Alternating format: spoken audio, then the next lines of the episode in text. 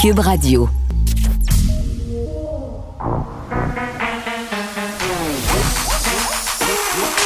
Elle a une opinion sur tous les sujets. Pour elle, toutes les questions peuvent être posées. Geneviève Peterson. Cube, Radio. Salut tout le monde, j'espère que vous allez bien. Bienvenue à cette émission. Merci de vous joindre à moi. Dans quelques instants, on va aller au point de presse avec François Legault, Christian Dubé et le bon docteur Horacio Arruda. On dirait que je suis pas capable de m'empêcher de l'appeler le bon docteur. Je l'aime encore. Qu'est-ce que vous voulez que je fasse? Il m'a eu avec ses tartelettes portugaises. Euh, là, quand même, euh, on se réjouissait depuis quelques jours avec cette baisse de cas. Aujourd'hui, on est encore sous la barre des 2000, mais on a une augmentation. 1624. Euh, est-ce qu'il faut s'en inquiéter? Je pense que c'est assez normal que ça fluctue comme ça. Moi, j'essaie de m'en raccrocher au fait qu'on est toujours justement sous la barre des 2000 cas. 65, par contre, décès supplémentaires et euh, les hospitalisations qui toujours continuent de diminuer, mais pas tant que ça. On parle d'une lente diminution ici. Et aujourd'hui, on a Justin Trudeau qui va faire une rencontre. Je crois que ça va se produire vers la fin de l'après-midi avec les premiers ministres des différentes provinces. Je pense qu'ils vont avoir pas mal d'affaires à jaser hein, avec M. Trudeau. Euh, surtout, lui et M. Legault qui se tirent un peu la pipe quand même pour être poli, là, depuis quelques jours, euh, se parlent euh, par point de presse interposé comme deux gros bébés lala.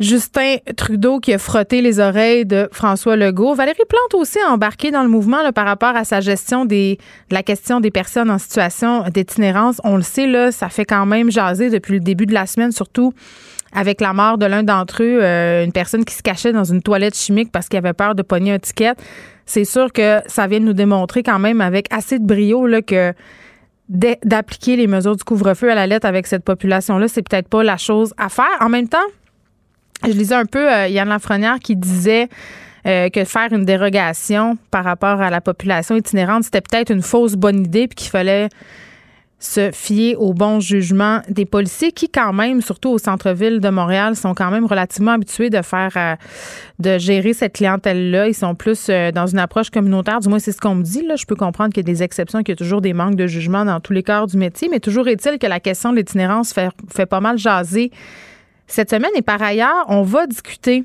d'itinérance aujourd'hui à l'émission, mais pas d'itinérance urbaine, parce que quand on pense à des personnes qui vivent dans la rue, on pense à Montréal, on pense à Toronto, on pense à Vancouver, peut-être même un peu à Québec, mais on pense, on pense pas bien à Val d'Or. On pense pas bien à Chicoutimi. On parle, on pense pas à Sherbrooke. Il y en a de l'itinérance là-bas aussi. On va parler à quelqu'un qui travaille dans le coin de Val d'Or, qui travaille avec cette clientèle-là, voir un peu comment ça, comment ils gèrent ça eux autres dans leur coin de pays. Autre sujet dont il sera fort probablement question et au point de presse euh, et euh, dans cette rencontre au sommet entre Justin Trudeau et les premiers ministres des provinces, euh, c'est cette éventuelle fermeture, non pas des frontières, mais des vols non essentiels. Parce que depuis le début de la semaine, le mardi, François Legault a vraiment été très clair. il a interpellé directement Justin Trudeau lui a demandé d'interdire les vols non essentiels pendant la semaine de relâche. Et je dois dire que je trouve qu'il a raison parce que, tu sais, à un moment donné, tu vois les cas baisser, puis tu te dis peut-être que tu mérites ça. Tu sais, un petit escapade hein, avec ta famille. Puis normalement, pendant la semaine de relâche, c'est hyper cher, les voyages. Là. Tu t'en vas, une famille de trois, là, ça peut facilement te coûter la totale parce que les grossistes ne hein, sont pas plus fous que les autres augmentent leur prix parce que c'est l'achalandage. Et là, bien évidemment, c'est à la baisse. Puis d'ailleurs, ça, je trouve ça assez problématique partout là, de voir que les agences de voyage, les grossistes, les compagnies aériennes nous allèchent en quelque sorte avec des offres absolument incroyables, des prix pour des vols qui sont ridicules, là, quelque chose comme 53 pièces pour aller telle place. J'exagère, vous comprendrez. Mais, mais c'est quand même euh, tentant dans, la, dans une certaine mesure de succomber à tout ça puis de se dire, ben là, les cas descendent, le vaccin s'en vient. Euh, ça va être correct. Donc, je pense qu'il faut vraiment faire quelque chose par rapport au voyage jugé non essentiel. Puis, il faudra définir, comme le dit le premier ministre Legault, c'est quoi un voyage essentiel, puis c'est quoi un voyage non essentiel. Mais il faut faire de quoi pour pas se retrouver, comme au printemps dernier, avec une éclosion qui découle directement du fait que plusieurs Canadiens, plusieurs Canadiennes se sont rendus en dehors du pays pendant la semaine de relâche. Et là, je vois le premier ministre qui s'installe. Est-ce qu'on y va? On y va maintenant. En direct. Euh, Écoutez, d'abord, euh, bonne nouvelle. Depuis euh, une dizaine de jours, vous le voyez, le nombre de cas euh, diminue. On avait un plateau autour de 2500, puis là, on semble être en bas de 2000 nouveaux cas par jour. Donc, ça veut dire qu'on s'en va dans la bonne direction. Ça veut dire aussi que le couvre-feu donne des résultats. Et euh, ça, c'est important. Pourquoi ils donnent des résultats? Bien évidemment, parce que les gens sortent pas après 8 heures le soir. Il y a moins de contacts, entre autres dans les maisons. Donc, moins de contacts, moins de contagion. Donc, euh, euh, cette mesure-là fonctionne très bien. Puis, ben, je veux remercier d'abord les Québécois, la grande, grande majorité des Québécois respectent le couvre-feu à 8 heures le soir. Et euh, je les remercie parce que, euh, vous le voyez, le nombre de cas diminue. Puis dans un deuxième temps, puis on le voyait aujourd'hui avec les nouvelles projections, on peut penser que dans les prochaines semaines, le nombre d'hospitalisations euh, va baisser. Donc, très, très bonne nouvelle. Donc, merci aux Québécois. Je veux, je veux dire merci euh, aussi aux policiers. Euh, ils n'ont pas un travail facile à faire. Euh, vous m'avez entendu au cours des dernières semaines leur demander d'être un peu plus strict, donc de donner un peu moins d'avertissement, un peu plus de contraventions. Vous avez vu des reportages. Évidemment, en ayant un couvre-feu à 8 heures, ben ça devient difficile pour quelqu'un d'expliquer qu'ils sont un groupe dans une maison après 8 heures. Donc, euh, euh, le couvre-feu est bien euh, appliqué, puis je veux remercier tous les policiers de toutes les régions au Québec là, qui font un excellent travail, un travail qui est, qui est évidemment des fois ingrat, mais qui est absolument nécessaire, là, puis qui permet de sauver des vies. Parlant des policiers, je veux prendre quelques minutes euh, pour euh, vous parler d'un débat qu'on retrouve là euh, depuis quelques jours dans les médias, dans la bouche des oppositions concernant les itinérants.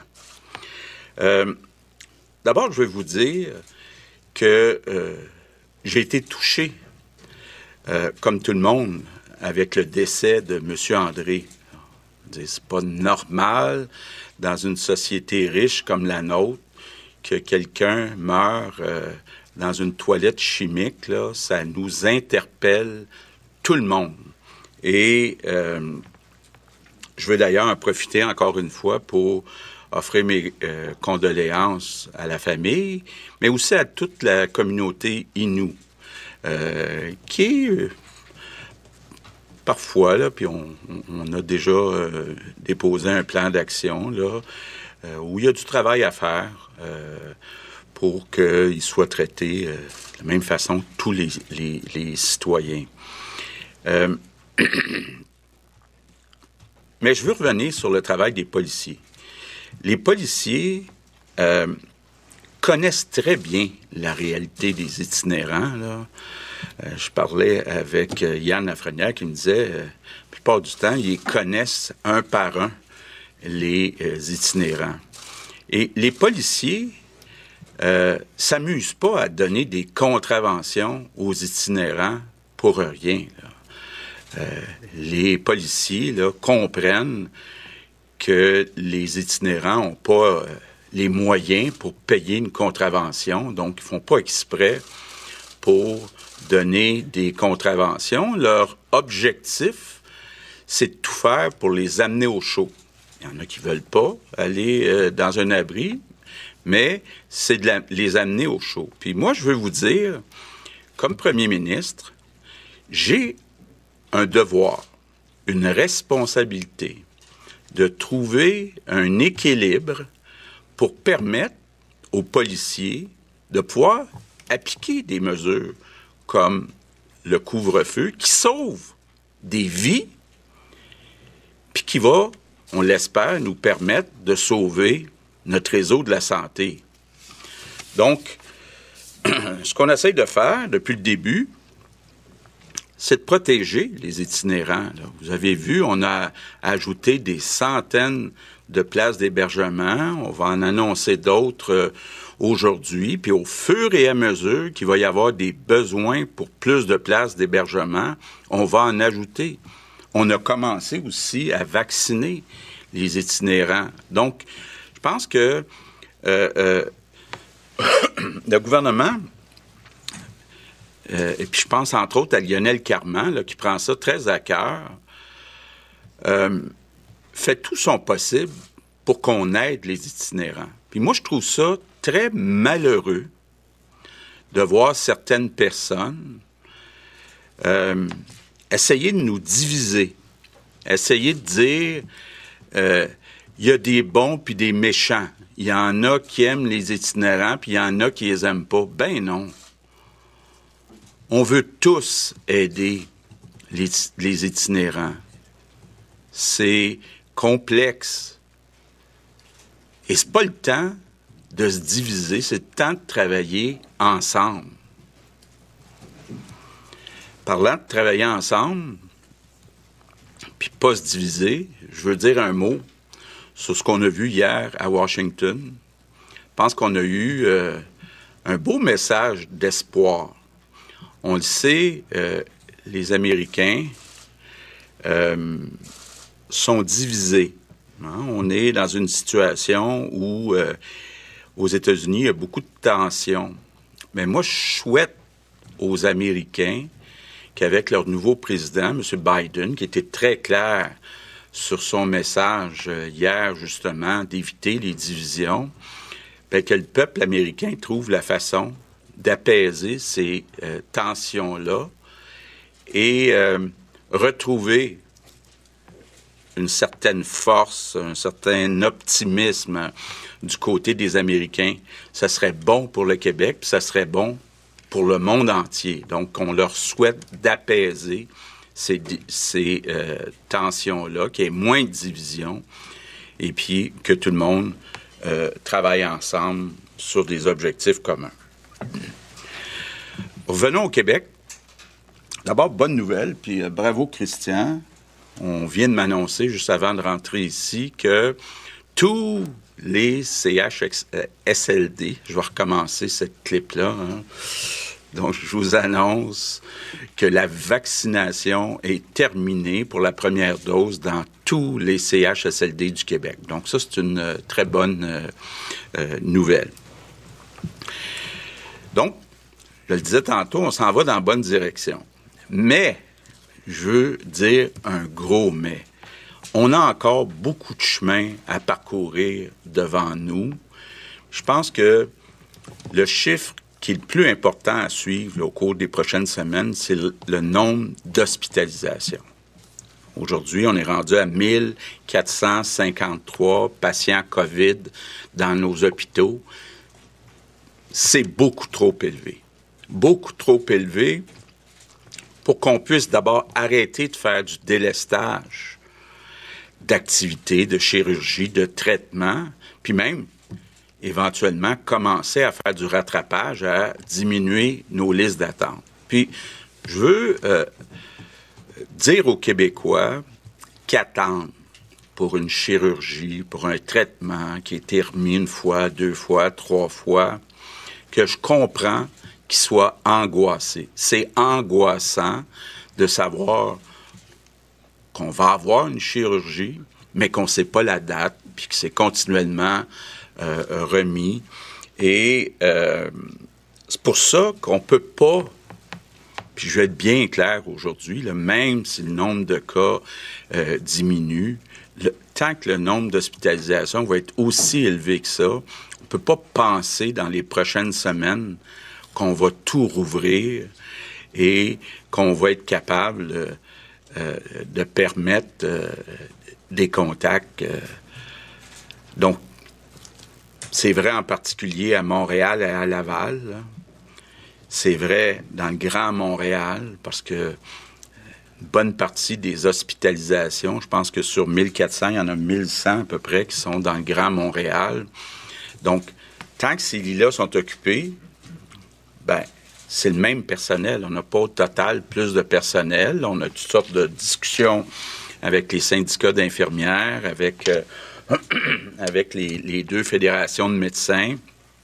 Mais il, faut être capable, un, de réduire le nombre d'hospitalisations, deux, arrêter le délestage, puis trois, commencer à réduire nos listes d'attente qui sont très euh, élevées. Donc, euh, je demande aux Québécois, d'être patients. Je sais qu'on est tanné, mais même si les chiffres s'améliorent, on ne pourra pas tout rouvrir dans les euh, prochaines semaines. Puis il faut se concentrer, je le répète, à protéger les personnes de 65 ans et plus.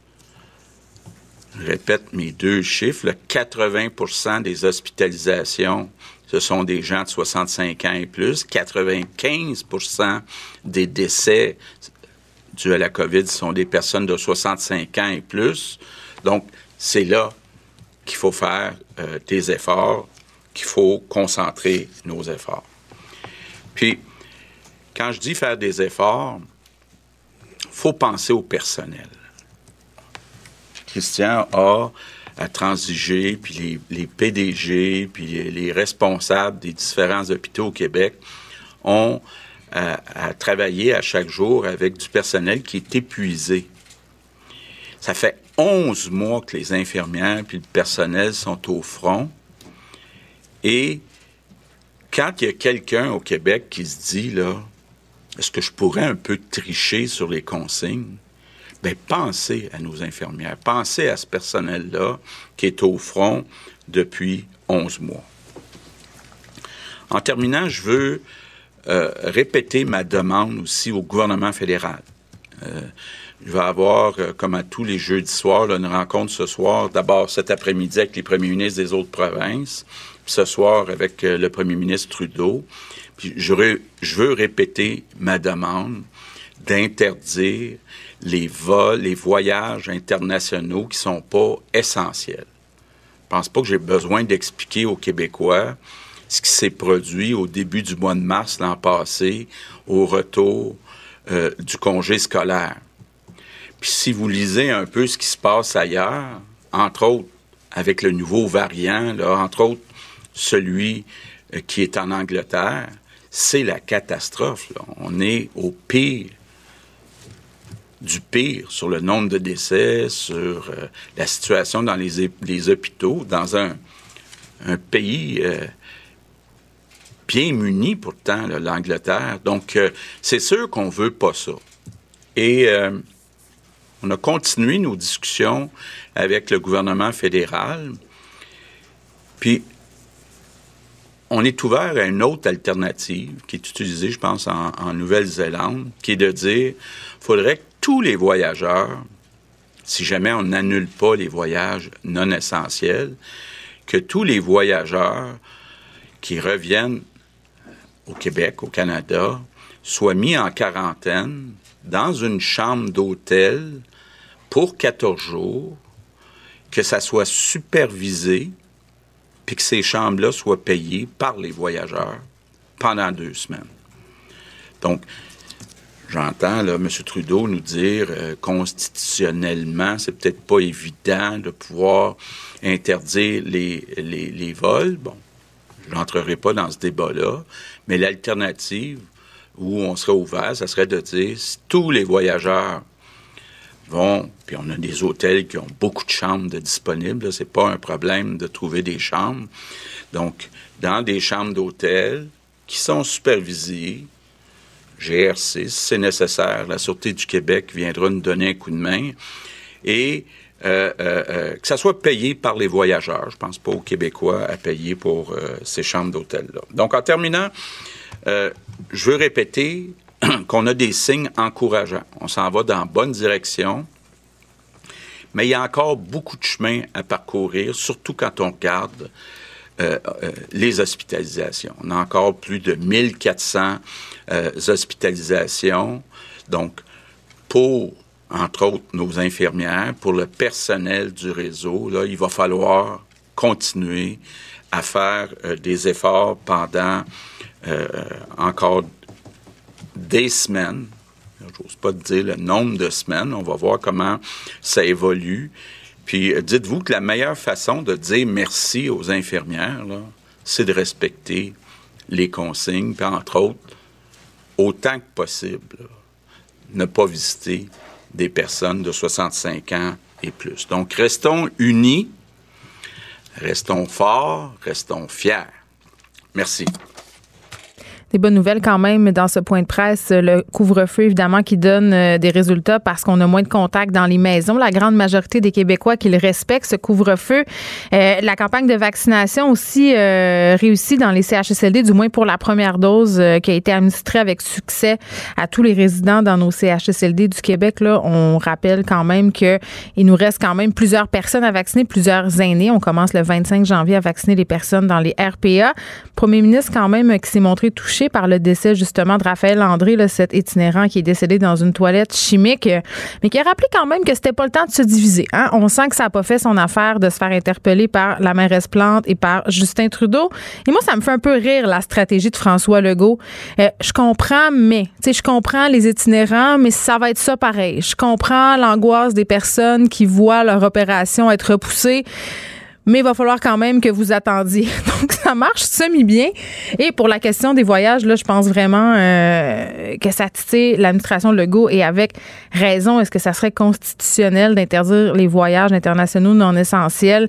Euh, c'est un vaste débat, mais quand même, la solution proposée, là, c'est-à-dire que les voyageurs se mettent eux-mêmes en quarantaine à leurs frais dans des hôtels, je pense que ça pourrait être une excellente avenue. Tu sais, quand il faut que tu penses euh, à te budgéter un petit 2000 de plus quand tu reviens de Cuba, là, ça te fait réfléchir à deux fois. Geneviève Peterson. Une animatrice pas comme les autres. Cube Radio. On est avec Nicole Gibaud. Salut Nicole. Bonjour Geneviève. On revient euh, sur une histoire dont on a abondamment parlé et dans les médias et toi et moi. Euh, le meurtre de Marilyn Lévesque est survenu en euh, février 2020. Là, le comité d'enquête nationale qui a été chargé de faire la lumière sur cet événement-là constate sans surprise des lacunes majeures dans la surveillance de l'équipe de gestion de cas du meurtre, du meurtrier, pardon, qui lui ont permis d'aller à trois occasions dans un salon de massage. Là, pour la petite histoire, Eustachio Galési, qui a été du meurtre de Marilyn Lévesque. Euh, il était en libération conditionnelle. C'était un récidiviste. Il avait déjà commis des gestes violents envers une femme et euh, ce seraient les personnes qui s'occupaient de lui aux libérations conditionnelles qui l'auraient autorisé à avoir des contacts sexuels avec des, travailleuses du sexe finalement.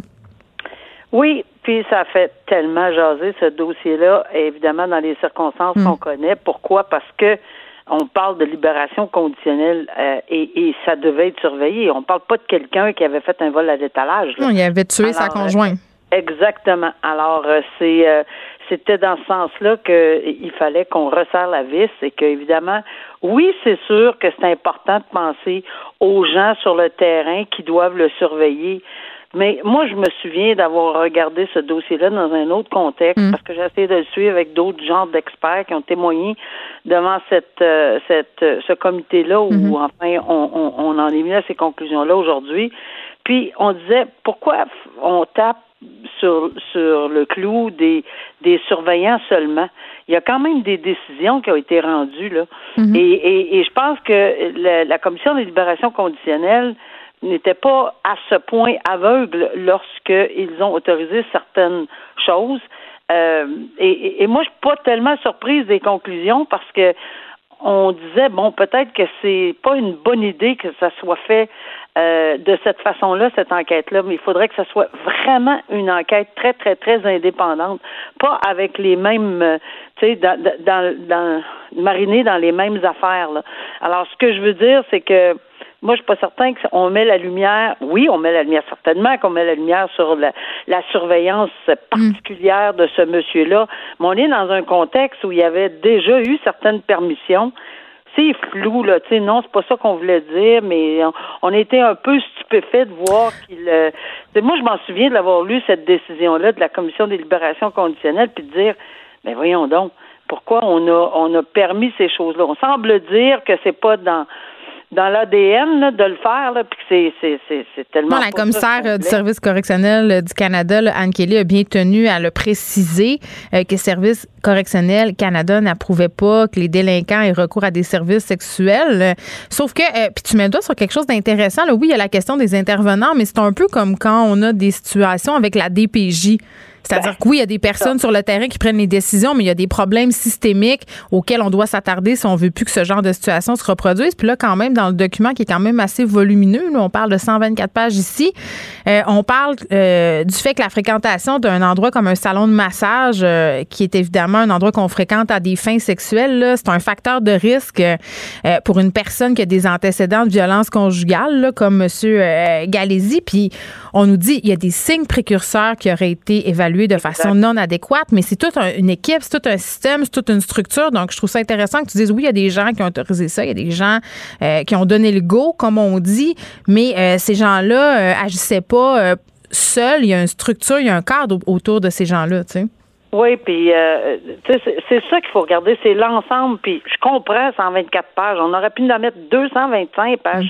C'est pas là le problème, c'est d'essayer de trouver une piste de solution pour pour pour que plus jamais. C'est sûr que ça, ça, ça, se produit pas tout le temps, toutes les semaines. mais, une fois. Assouvir ses besoins sexuels, je comprends que dans la vie du monde ordinaire, euh, oui, c'est un besoin, là, mais dans ce cas-ci, c'est-tu vraiment nécessaire? Je pense que c'est ça qui a choqué le monde, c'est qu'on autorise un homme à bénéficier euh, des services de travail du sexe pour assouvir des besoins sexuels alors que c'est un criminel dangereux qui a assassiné une femme. C'est ça, là.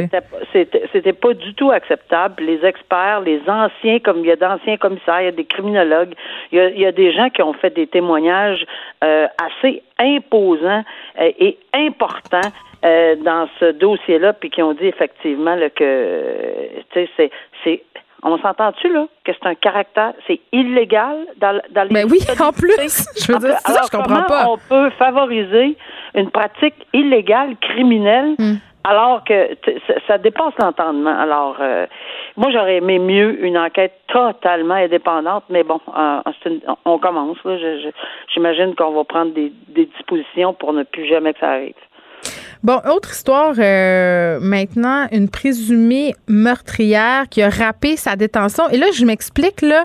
Euh, moi, j'avais bien été intéressée par une, un balado, pardon, qui s'appelle Rap carcéral, qui euh, en quelque sorte mettait en lumière les liens parfois assez problématiques entre certaines vedettes du hip-hop, leur détention, leurs crimes, qui racontent dans des chansons. Puis après ça, mais ben, ça peut faire du tort aux victimes. ça peut leur causer du tort aussi s'ils sont en dedans puis ils se pointent. Tu vas-tu être correct, Nicole? Oui, je m'excuse m'excuse infiniment. J'essayais d'éviter que vous m'entendiez. Ça marche pas. non, mais je m'inquiète pour toi. Je suis rendue attachée, tu comprends? Je suis complètement étouffée avec ma propre salive. OK, on va te réchapper. on y va. Mais, mais c'est ça. Donc, euh, des gens qui sont en prison incarcérés et qui font, en quelque sorte, qui produisent euh, des chansons où ils racontent, si on veut, leur crime, leur passé criminel. Donc, ça pose tout de problèmes éthiques. Et là, ça me fait beaucoup penser à ça parce qu'on a ici une femme euh, qui a été emprisonnée pour avoir assassiné un homme à l'arme blanche en 2019 euh, qui a rappé, en fait, qui s'est filmé. Et là, elle raconte grosso modo son expérience lors de son interrogatoire, parle de son crime, parle de son incarcération en disant hey, moi, j'étais trop tough pour Orsainville, ils m'ont envoyé au maximum. Et là, évidemment, ça circule un peu partout. La famille euh, de la victime voit ça, trouve que ça n'a aucun sens. Puis moi, je peux poser la question, Nicole, carrément, comment ça se fait que cette femme-là a accès euh, à du matériel pour se filmer comme ça, à du matériel pour faire des vidéos? Ben, en fin de lecture, on a compris dans, ce dossier-là que bon, euh, il y a eu une porte là, qui s'est ouverte, puis normalement, ça ne devrait pas se faire, mm-hmm. puis ça n'aurait pas dû se faire, puis c'est pas quelque chose qui devrait se faire. On s'entend. Mais ça se fait. Euh, oui, ça se fait. Mais dans ce dossier-là particulièrement, moi, ce qui me heurte beaucoup, c'est que dans ce dossier-là, elle était en détention, cette personne-là, pendant huit mois de temps. Euh, et, elle s'est adressée à la Cour d'appel, c'est son droit fondamental. Mhm. Ils ont accepté, en attendant, là, de la remettre en liberté. Ça arrive souvent, souvent, souvent, là, que lorsqu'on on, est on est détenu, puis on a bon, on a un nouveau procès, etc. La Cour d'appel fait ça régulièrement, on le voit régulièrement, mais avec des conditions. Bon, là, on s'en fâche d'un fleur du tapis, on mhm. dit elle devait rester 24 sur 24 dans une maison de thérapie, ce qui a été fait, puis elle devait pas communiquer avec les membres de la famille. Mais c'est parce que Euh, mais là, c'est pas nécessairement euh, clair que ce genre de rap sur vidéo, c'est une communication avec les gens. Ben, c'est parce que c'en est une, c'est ces médias sociaux. On peut pas, on peut pas juste, je trouve qu'on s'enfarge un peu là-dedans, à, mon avis. C'était clair, c'est clairement un bris, là, mais en tout cas, on verra si on va l'accuser de ça. Mais en plus, elle dit qu'elle prépare des pics artisanaux. Parce que, ben, oui, c'est comme si elle prévoyait de se défendre en prison euh, ben, parce ben, qu'elle dit qu'elle doit gagner le respect. Donc, mettons que cette madame-là se pointe devant le comité de libération conditionnelle, justement, là, c'est pas bien, brillant d'avoir fait ça parce que non seulement elle s'incrimine, elle montre qu'elle n'a pas beaucoup de remords et flash, si on veut, sa criminalité à la face du monde sur les médias sociaux. En tout cas, il me semble que si j'étais commissaire aux libérations, là, ça serait pas mal une prise contre elle. Oui, ben je pense qu'elle va y repenser deux fois. Mais vraiment, là, je pense que c'est ils l'ont échappé, mais c'est c'est pas quelque chose qui normalement, c'est parce qu'on voit pas ça tout le temps. Moi, moi, je vois pas ça régulièrement là qu'on fait des vidéos en détention. Tu me dis que ça existe, euh, mais je pense pas qu'on on, on veut que ça se fasse de cette façon-là. Surtout qu'à l'intérieur, on n'est pas supposé d'avoir accès à ces choses-là. Exactement. Mais on sait qu'il y a tout un petit trafic, hein, Nicole? Ah, on ben pas né de la dernière pluie quand même. Euh, policier de la Sûreté du Québec trouvé coupable d'homicide involontaire, qui aura un autre procès. C'est ce qu'a tranché la Cour suprême. Oui, puis ça, c'est très particulier parce que moi, je l'ai beaucoup, beaucoup suivi, ce dossier-là. Et euh, quand la décision est tombée à la Cour du Québec. Euh, Mais qu'est-ce qu'on lui reproche à ce policier? Ben, ce qu'on lui reproche là d'emblée, c'est qu'il est arrivé une circonstance euh, où euh, il était en poursuite d'un jeune qui avait volé un véhicule automobile. Ben, à, la base même, là, ça a l'air un peu banal, mais euh, il est, il l'a cointé ou coincé dans un stationnement, le policier, pour lui bloquer la route. Mm-hmm. Et le jeune en question, il lui a demandé à plusieurs reprises d'enlever de ses mains sur le, de sortir du véhicule, etc. Puis ce qui était intéressant, parce que je l'ai suivi, c'est qu'il y avait des témoins, pas des témoins policiers, parce qu'on pouvait dire, ben ouais, on sait bien, tous les policiers vont dire la même chose, mais c'est pas ça. Dans ce dossier-là, il y avait des témoins, des jeunes personnes, parce que c'est près d'une, je pense, une polyvalente ou une école quelconque, là. Et il y avait des jeunes qui ont témoigné, qui ont dit, oui, oui, on l'a vu, on l'a entendu, le policier. Demander. Euh, demander à mm. plusieurs reprises de faire ci, de faire ça. Donc, il l'a pas fait, puis il y a des témoignages à l'effet que euh, la, le, le policier a dû sauter pour s'enlever du chemin parce qu'il a fait euh, vibrer ses pneus, puis selon selon le policier évidemment qui a témoigné là, mhm. il dit qu'il il, était en légitime défense parce que parce qu'il a tiré sur le jeune, c'est ça qui s'est passé, puis le jeune est mort. Le jeune, il a tiré sur le jeune, le jeune est mort. Et euh, bon, c'était un procès qui a été bien médiatisé et suivi. Puis il y a eu des demandes, il y a eu des demandes qui ont été faites euh, à, la juge qui siégeait à ce moment-là, des demandes de, de d'entendre tel tel genre de preuve ou d'avoir une divulgation des antécédents parce que est-ce que c'était un jeune homme que le policier savait qu'il avait une propension à être très violent, d'où le fait qu'il a dégainé, etc. Mm-hmm. On a refusé à peu près tout. Et la Cour d'appel euh, en était venue à une décision assez euh, cassante en disant que c'est complètement déraisonnable selon selon deux juges. Faut faut être faut être clair. Là. Deux juges de la Cour d'appel a dit c'est déraisonnable comme décision dans le contexte de l'ensemble de la preuve. On n'a pas pris en considération. Il y a le droit à une défense pleine et entière, blablabla. Et la couronne évidemment est allée en appel de cette décision-là et ça n'a pas pris de temps. C'est rare. Euh, la Cour suprême a dit, garde, je je, je, je vais même pas plus loin là. Je suis tout à fait, nous sommes tout à fait d'accord avec la Cour d'appel. La Cour d'appel avait ordonné un nouveau procès pour ce policier-là pour qu'il étale toute sa défense, qu'on entende les témoins, la, divulgation complète et que la décision soit prise au final avec l'ensemble de tout ça. Ce que la Cour d'appel dit qui n'a pas été fait euh, d'emblée, c'est parce que c'est quatre ans d'emprisonnement. Hein. Automatique. pour, Un policier, pour un policier. Euh, ben, c'est parce que il n'y a pas de revenez-y. Je, je, je pense une décision d'une importance capitale. Il faut vraiment aller au fond des choses. Mm-hmm. À ma connaissance, il aurait fallu aller au fond des choses quand on connaît les conséquences tragiques pour la famille et pour le policier aussi. Les deux côtés, la, victime, la famille de la, de la victime veut savoir ce qui est arrivé vraiment. Bien sûr. Et le policier aussi a le droit de s'exprimer pour une défense pleine et entière. Alors, je pense que c'était bien important que la Cour suprême, ça n'a pas pris de temps, ordonne un nouveau procès. Merci, Nicole. On se reparle demain. Merci. Bye bye. Le bon, c'est la période des questions euh, en ce moment au point de presse euh, et évidemment on a questionné M. Legault sur le couvre-feu. On nous a dit, hein, vous vous en rappelez au début que ça fonctionnait, euh, mais que les hospitalisations continuaient à être préoccupantes. Donc en ce sens, il s'est fait questionner le Premier ministre sur est-ce que oui ou non le couvre-feu va se terminer le 8 février tel que pas promis au départ. On la connaît la technique, hein? du 28 jours. On commence euh, en nous disant, en nous donnant une date, puis après on s'en va en prolongation pour emprunter un langage euh, sportif. Le premier ministre qui a évité de donner une réponse définitive, mais qui a dit euh, quand même qu'avec les hospitalisations qui sont aussi hautes, ça va être difficile de rouvrir, surtout dans la région de Montréal et à Laval. Pour elle, une question sans réponse n'est pas une réponse. Geneviève Peterson. Cube Radio. Bon, on revient sur le sujet de l'itinérance. L'itinérance qui est pas seulement un problème urbain, on l'oublie quand même euh, trop souvent. Et on se parle de l'ouverture d'un autre espace pour héberger euh, des personnes en situation d'itinérance dans la ville euh, de Val-d'Or. Stéphanie Kennel est avec nous. C'est la directrice générale de l'organisme La Piole. C'est à Val-d'Or. Madame Kennel, bonjour. Bonjour, ça va bien? Ça va très bien. J'ai envie de vous poser la question. Comment ça se passe par chez vous, là? Ben là, ça va un peu mieux, je vous dirais, là, depuis hier, parce que effectivement, oui, on a ouvert un, lieu de débordement. On vit quand même une situation où euh, une itinérance bien présente à Val d'Or, là, puis euh, depuis les mesures, puis surtout depuis le couvre-feu, ben, ça nous a amené un, un paquet de défis, je vous dirais, là, pour essayer de de hmm. trouver des solutions pour s'assurer que nos gens sont au chaud et bien. Bon, euh, évidemment, euh, la question des personnes en, situation d'itinérance fait beaucoup jaser cette semaine. Il s'est passé un incident malheureux euh, à Montréal avec la mort de M. Raphaël Paul.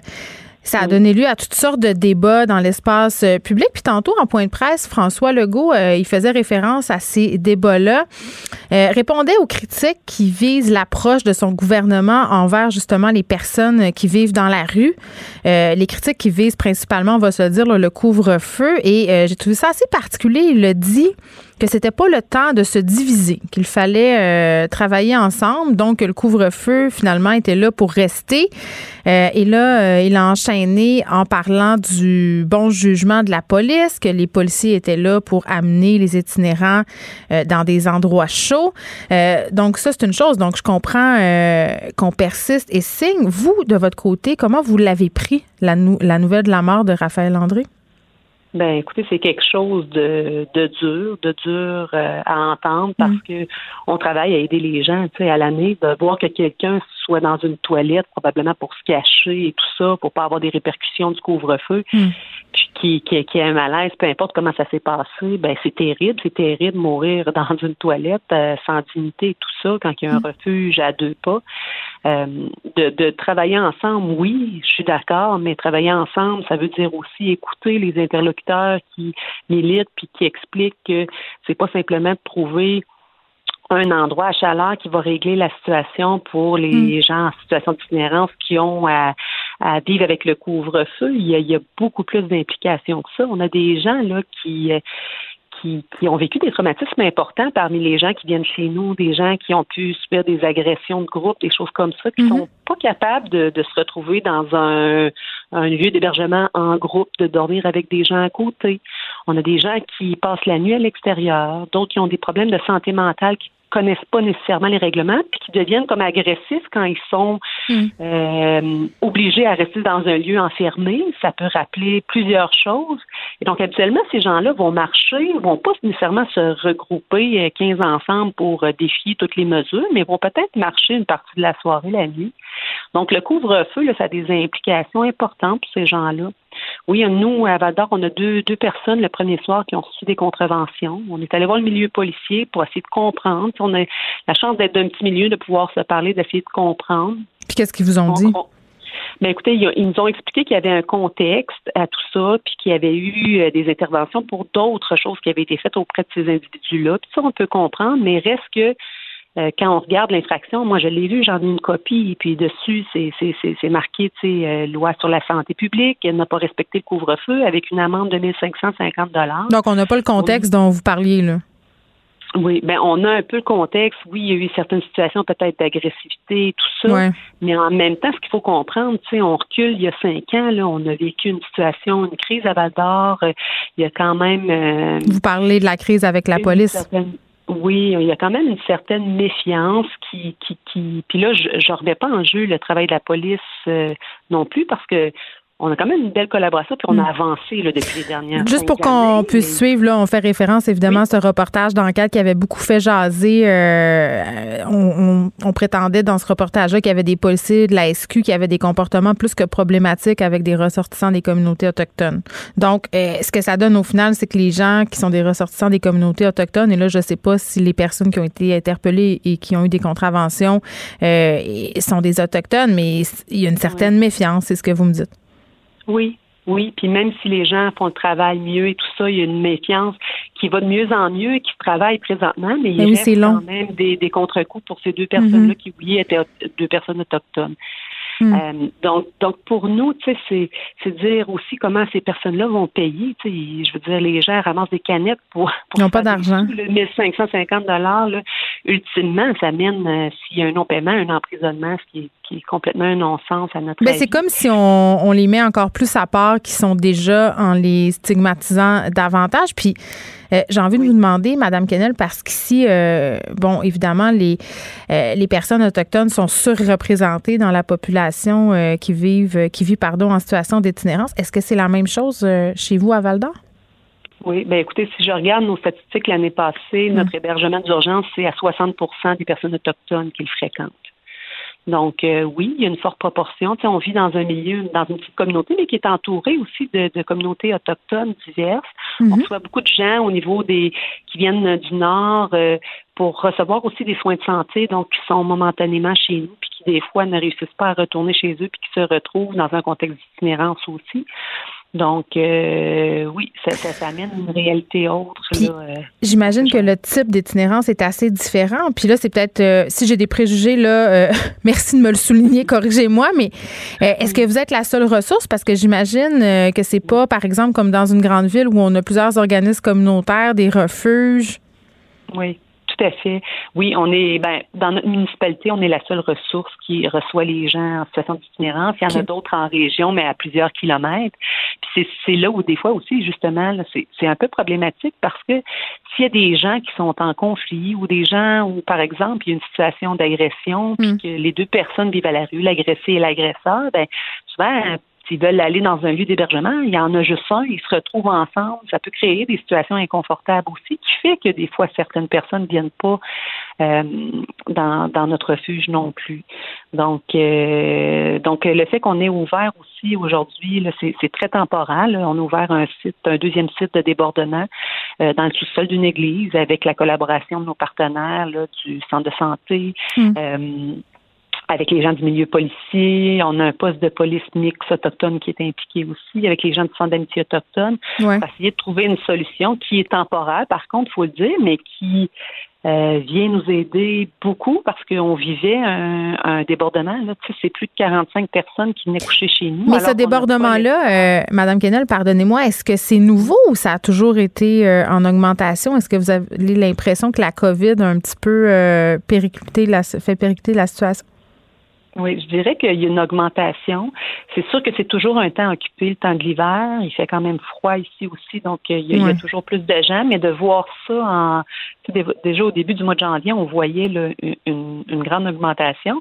Ce qu'il faut comprendre, c'est que nos lieux physiques aussi ne sont pas adaptés euh, aux mesures euh, sanitaires à la base. Donc, il a fallu mm. tout repenser nos espaces. On a des gens qui dormaient dans les salles à manger, dans les couloirs, dans les bureaux, pour respecter la mm. distanciation de deux mètres. Puis, il faut parler de dignité aussi à un moment donné. Là. Pardon? Il faut parler de dignité aussi à un moment donné. Là, euh, accorder tout le monde comme ça, ils sont déjà dans des situations difficiles. Tout à fait, tout à fait. C'est pas évident pour eux. C'est pas évident pour le personnel non plus. je veux dire, mm-hmm. si on a un couvre-feu, on a des gens qui, des fois, par exemple, sont agressés puis iraient prendre une marche, seraient à l'extérieur. Euh, là, euh, tout le monde se retrouve en dedans, donc il y a plus de pression à gérer, plus de conflits, donc euh, ça pèse beaucoup sur nos intervenants aussi, puis sur nos mm. accueillants. Donc c'est un cycle qui fait que on dit, ben, à un moment donné, il fallait trouver un autre lieu pour permettre au, et à l'équipe et à nos gens de, de pouvoir euh, respirer un peu, avoir de l'espace, une bulle un peu plus grande pour euh, pour se reposer là, à la chaleur. Puis ben, je comprends. En terminant, euh, Madame Kennel, tantôt au point de presse, le premier ministre est revenu sur le fait bon, qu'il était très sensible à la situation des personnes en situation d'itinérance, qu'il avait créé des places, des refuges, qu'il allait avoir d'autres annonces aussi faites en ce sens aujourd'hui. Est-ce que vous avez l'impression qu'il vous oublie? Hein, les personnes qui travaillent dans le milieu de l'itinérance en région, est-ce que vous avez assez de ressources pour les aider, euh, vos gens? Bien, je dirais qu'il nous oublie pas nécessairement, mais peut-être que des fois qu'il ne comprend pas nécessairement la complexité des situations pour qu'il y ait la bonne chose qui soit mise en place. Hmm. Il y a des choses où, tu sais, c'est pas nécessairement une ressource, mais c'est c'est pas nécessairement des fois des sous, bien qu'on en ait vraiment besoin puis qu'on soit toujours, euh, on ait de la difficulté à survivre. Mais des fois, c'est de prendre des décisions comme celle de euh, changer un décret hmm. pour qu'il y ait. Ça serait ça pour vous la, chose à faire, Madame Kennel? Ben, en ce moment, on pense que oui. On espère qu'il n'y aura pas d'autres contraventions. On va accompagner nos gens aussi. Puis c'est important de dire qu'on comprend les mesures sanitaires qu'on veut aussi protéger nos gens là, de, hmm. du virus qui parfois on a beaucoup de diabète nous parmi nos membres de de gens qui auraient des complications si ouais, le virus, mais on peut le faire pas nécessairement par la répression, mais peut-être par d'autres moyens qui sont plus efficaces. Merci, Stéphanie Kienel, qui est directrice générale de l'organisme La Piole, c'est à Val d'Or. Euh, l'organisme qui ouvrait un deuxième espace d'hébergement dans le sol d'une église pour suffire euh, à la demande des personnes en situation d'itinérance. Geneviève Peterson. Une animatrice pas comme les autres. Cube Radio. Bon, depuis euh, l'investiture de Joe Biden, le mouvement QAnon s'entre-déchire euh, et vraiment, là, ça fait des vagues un peu partout sur l'Internet. Hein, comme on dit, on est avec Alexandre Moranville, euh, qui est recherchiste ici à Cube. Vous l'entendez aussi les lundis avec Mario Dumont, avec moi aussi. Et là, le B de conspiration à Cube, c'est ce que je dois dire. Ouais. Bonjour. Bon, là, euh, on s'attendait à une grosse affaire, un revirement, euh, la prophétie, mais ça s'est pas passé. Et là, il y a bien des gens dont les convictions sont fortement ébranlées. C'est pas nouveau que les prédictions du fameux Q, hein, le prophète virtuel du mouvement QAnon, ne se réalisent pas. Là, c'est arrivé des dizaines et des dizaines de fois. Demain matin, Barack Obama va être arrêté, exécuté. Ça arrivait jamais, bien évidemment. Mais tout ce temps-là, Donald Trump était toujours au pouvoir. Ça semblait apparent que la situation était sous contrôle, qu'il continuait de combattre la cabale pédophile internationale de mangeurs d'enfants. C'est cette, non, mais sérieusement, depuis le début, ça arrive souvent des événements comme ça qui se produisent pas. Mais là, hier, c'était censé être The fameux Storm, ouais, The Awakening. Ouais, l'espèce d'événement apocalyptique qui est censé survenir dans lequel Donald Trump hier, ce qu'on s'attendait, c'est que il a laissé Joe Biden en apparence gagner, que tous les démocrates, les républicains qui voulaient être présents à cette investiture-là et autres, tous ses ennemis allaient être rassemblés au même endroit, au même moment. Et là, depuis des semaines, sur les forums QAnon, les gens se préparent à un grand blackout. On en a parlé plutôt ensemble cette semaine. Euh, le fameux blackout il était censé avoir justement une panne de courant presque à la grandeur des États-Unis dans laquelle Donald Trump prendrait le Emergency Broadcast System, le système de, euh, de communication d'urgence pour euh, mettre les médias au silence, puis arrêter tout le monde à l'investiture de Joe Biden, enfermer ses ennemis, même en exécuter certains pour traîtrise à la nation. Et enfin restaurer, grâce à un règne militaire, la paix aux États-Unis, une espèce de, d'idylle sur Terre. Évidemment, c'est pas ce qui est arrivé. C'est pas ce qu'on a pu voir non. hier. Lady Gaga a chanté dans sa belle robe pour la suite du monde. Les suites du monde, il y a eu. Ben oui, et Lady Gaga, d'ailleurs, qui est une des icônes pour eux, des, des cannibales mangeurs d'enfants. c'est la pire, là. C'est une des pires qu'on peut voir, les gens d'Hollywood, toutes catégories confondues. Mais hier, c'était spécial à regarder parce que au fur et à mesure, toute la journée au début, c'était des messages sur les forums euh, dans lesquels ils se parlent. C'est surtout au moyen de forums. On se souviendra, c'est pas organisé comme système. C'est surtout des grands influenceurs suivis par des gens qui, qui, publient toutes sortes de choses. Fait qu'au fur et à mesure que la journée avançait, j'imagine que l'état d'esprit changeait. Là. Exact. Au départ, on était quelle grande journée. Galvanisé. Des photos de nuages noirs au-dessus du Capitole et de la Maison Blanche. Voyez, la tempête arrive. Et finalement, rien. Et vers midi, quand tout était censé culminer, là, il y a eu des premiers messages d'un peu de panique, un peu partout, d'incompréhension, d'incrédulité. Oh, où ça s'en va? Voyons, ça prend combien de temps aux militaires pour monter les escaliers du Capitole pour aller les arrêter? C'est donc bien long. Qu'est-ce qui se passe? Pourquoi rien n'arrive? Où est la tempête? Mais c'est terrible, ça doit plonger des gens dans une très grande détresse. Exactement. C'est, et c'est vraiment les quatre réactions que j'ai pu voir parce que là, au fil de la journée, ça s'est décliné très rapidement. Il y a des grands forums là, qui avaient des dizaines de milliers de personnes qui suivaient, entre autres sur Telegram, un des sites qu'ils utilisent, qui a, qui a dû fermer pendant quelques temps. L'administrateur qui a dit on prend une pause pour que tout le monde puisse respirer un peu parce que les commentaires devenaient fous, les gens, entre eux, là, l'incompréhension, l'incrédulité. Est-ce qu'ils s'entre-déchiraient aussi euh, entre beaucoup, eux? beaucoup, parce que c'est un mouvement qui est très proche de, de- du mouvement évangélique américain aussi, Ok. là, vraiment du, de la, de la- la chrétienté là, euh, plus radicale. Il y en a beaucoup qui disent il faut croire. C'est un moment de test. Oui, c'est c'est- C'est- c'est ce qu'on appelle une idéologie fondamentaliste. Voilà, on met une épreuve. Ceux qui ne doutent pas et persévèrent au travers de l'épreuve seront ceux choisis par Dieu. Oui. Et les prières étaient foisonnantes. Il y a des prières partout. Mettez l'armure de Dieu, résistez au mal, continuez de croire, le bien s'en vient. Mais il y a bien des gens aussi qui sont tombés vraiment dans une profonde détresse. Je vais vous faire écouter tout de suite. Il y a une vidéo qui est parue hier, qui est devenue virale sur les réseaux sociaux, où on a une adhérente visiblement de QAnon qui est en détresse après l'inauguration de Joe Biden. On l'écoute. President Trump, if you see this, please save us.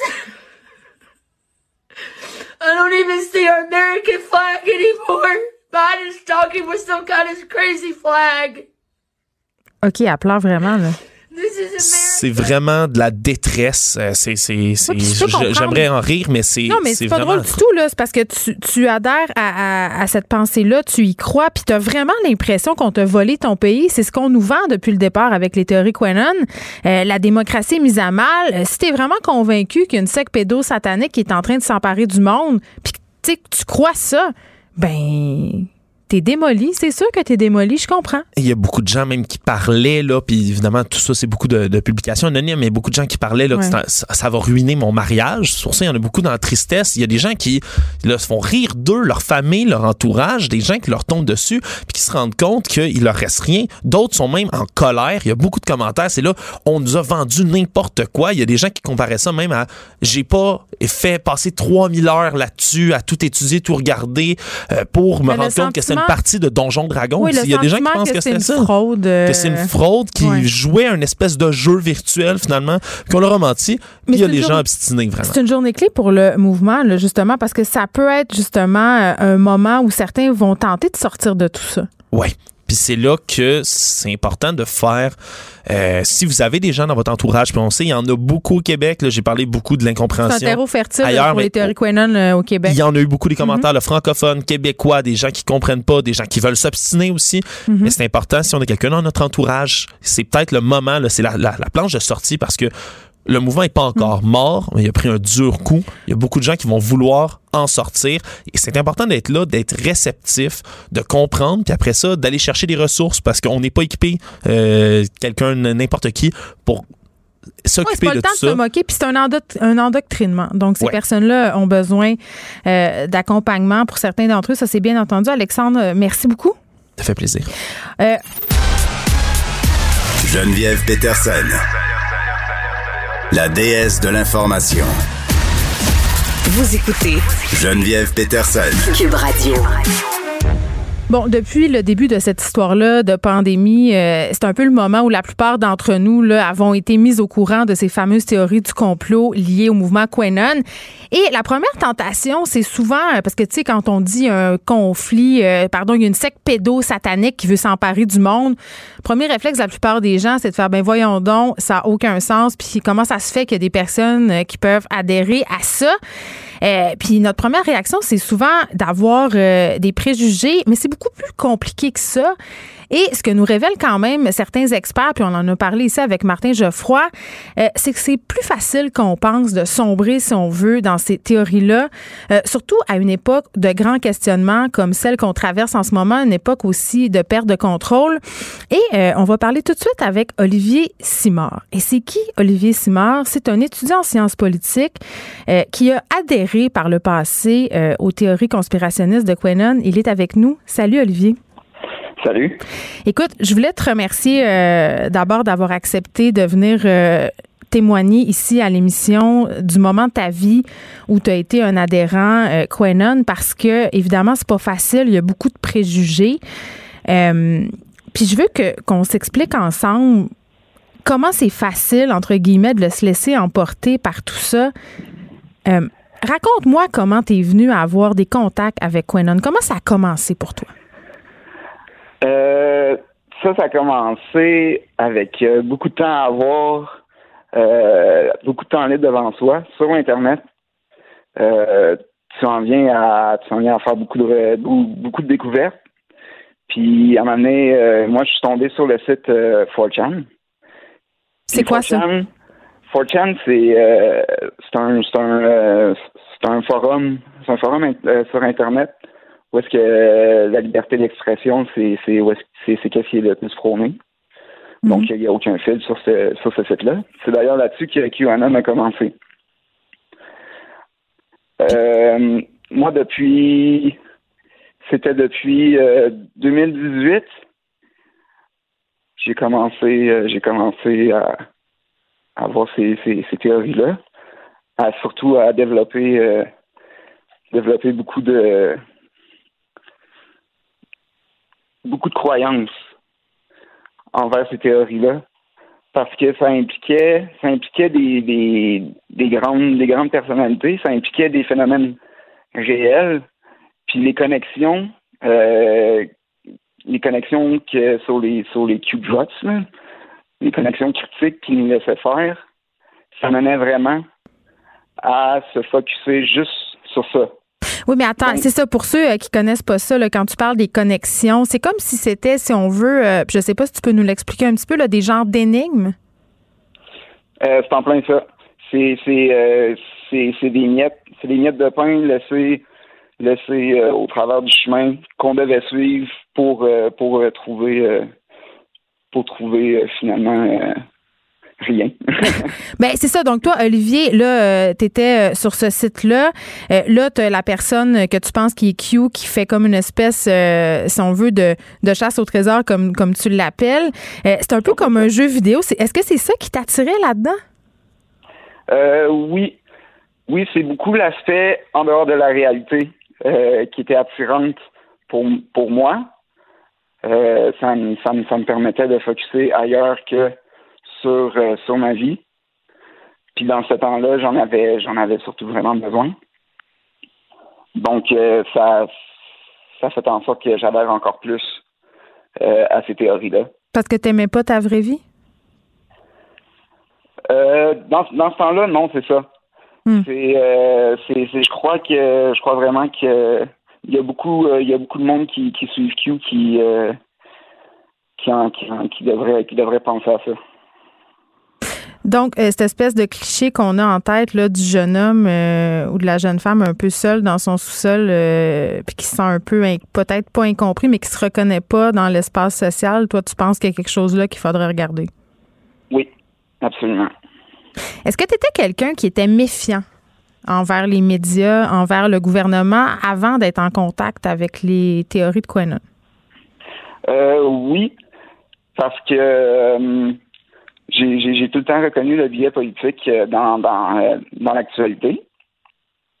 Mais c'est ça. Il faut déjà avoir une, une graine de doute que hmm. beaucoup de personnes avaient ou qui ont, qui ont déjà dans, dans leur tête en regardant l'actualité. C'est tout ce que ça prend. Fait que là, je comprends que tu te mets à regarder ça, c'est intéressant, tu échanges avec d'autres mondes, là, ça devient en quelque sorte une communauté. Euh, tu essaies de résoudre les énigmes de Q, puis il y a quelque chose dans le vent, puis d'attirant là-dedans, je le comprends, ce bout-là. À partir de quel moment ça devient plus intense, plus problématique pour toi? Euh, ça devient plus intense, plus problématique quand euh, le monde se demande qu'est-ce que tu fais quand tu essaies de, de, de, parler à, à d'autres mondes de qu'est-ce qui se passe, de, qu'est-ce que c'est. Ouais, t'étais-tu euh, intense en train de parler de ça à tes amis, à ta famille, sur Internet? Ah, c'est ça. C'est ça, quand tu essaies d'en, parler à, quiconque qui que soit, ben euh, c'est hmm. un peu trop c'est un peu trop extrême. puis est-ce qu'ils t'en parlaient, tes amis, puis ta famille, à ce moment-là? Non, pas du tout. Pas du tout, parce que moi, je le savais je savais que c'était des, des idées beaucoup poussées à l'extrême. Fait que j'avais j'avais un certain j'avais encore un certain un certain pied sur la réalité, Mhm. comme de quoi que je voulais pas perdre les relations que j'avais avec avec certaines personnes. Moi, j'ai été chanceux de de, de m'arrêter là. Puis Mais c'est allé jusqu'où? Ouais. de couper les ponts. Oui, c'est ça, parce qu'il y en a qui s'isolent. Toi, t'es pas allé jusque-là, mais est-ce que tu avais des idées, euh, par exemple, euh, de poser des actions? Est-ce que tu pensais que peut-être, euh, justement, là, comme on voit ces derniers temps avec la pandémie, euh, que de faire des arrestations civiles, ça pourrait être une bonne idée, de commettre des gestes comme on a vu au Capitole, ça serait peut-être la seule solution? Est-ce que tu t'es rendu là ou non? Non, moi j'ai jamais, euh, j'ai, j'ai jamais, j'ai jamais poussé aucune idée de, de QAnon qui était, qui était, euh, qui, qui voulait qu'on, agisse en tant que tel, en tant que citoyen euh, par nous-mêmes. À, par- à partir de quel moment, Olivier, tu t'es dit dans ta tête, euh, hey là, wow, ça va trop loin, il y a quelque chose qui cloche là-dedans? Euh, moi, c'était, c'était à partir euh, du moment que je me suis dit, OK, tout ça se retrouve sur l'Internet. L'Internet est, est un outil accessible à tout le monde, où est-ce que tout le monde peut faire n'importe quoi. Tu sais, L'Internet n'est pas nécessairement réglementé à chaque niveau. Mhm. Donc, moi, ça a été mon premier signal d'un, grand complot contre, contre nous autres, là, contre le monde même.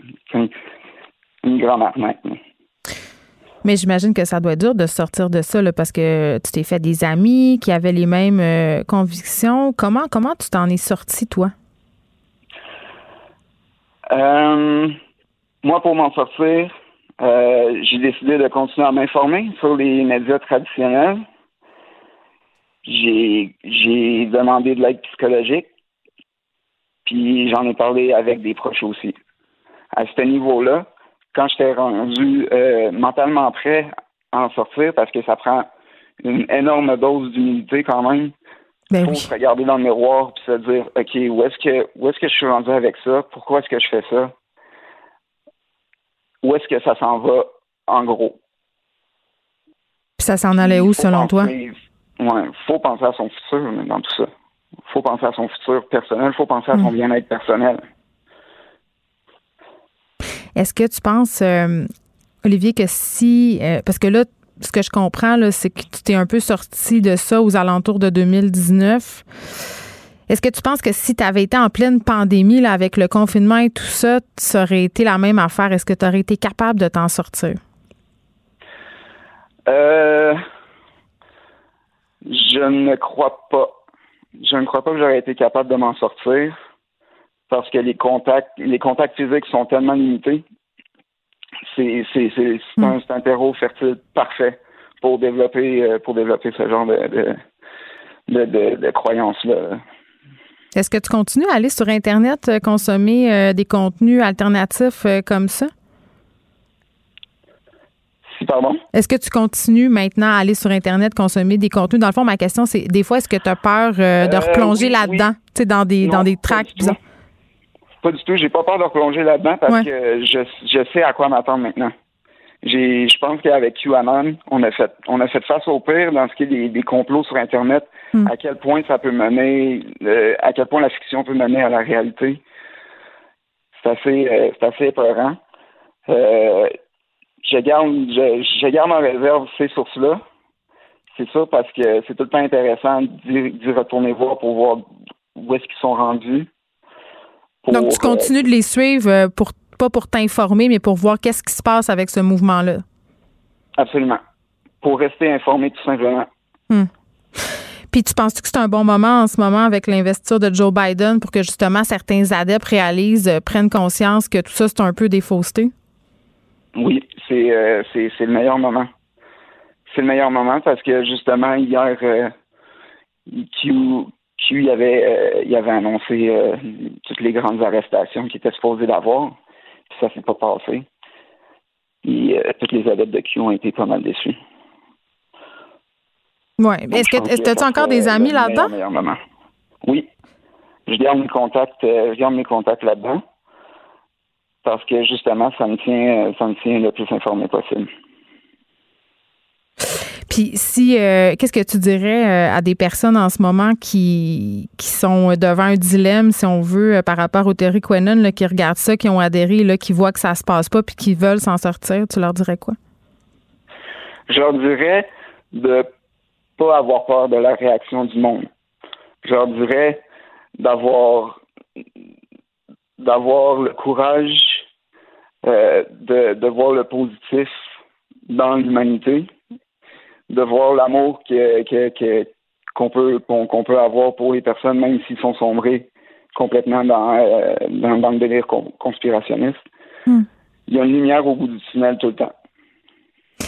Olivier Simard, merci. C'est vraiment euh, généreux de ta part d'avoir accepté de partager ça euh, avec nous quand on sait qu'il y a beaucoup de préjugés. Vraiment, euh, je l'apprécie puis je te remercie. Olivier, qui est étudiant en sciences politiques, ancien adhérent des conspirations Quenon. Vous écoutez Geneviève Peterson. Cube Radio. On retrouve Guillaume Lavoie. Salut Guillaume. Bonjour. Bon, là, on va se parler évidemment euh, des priorités de Joe Biden en ce jour premier de sa présidence, mais avant. Mais avant, faut que je j'avais envie parce que, écoute, moi, je- des fois, j'ai un petit côté féfé, qu'est-ce que tu veux que je te dise?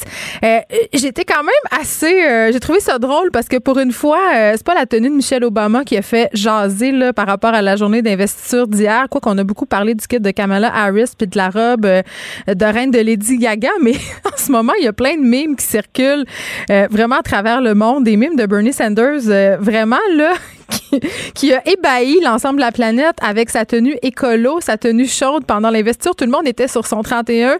Lui, c'est comme habillé comme une espèce de papy hipster et vraiment, là, ça a enflammé la terre.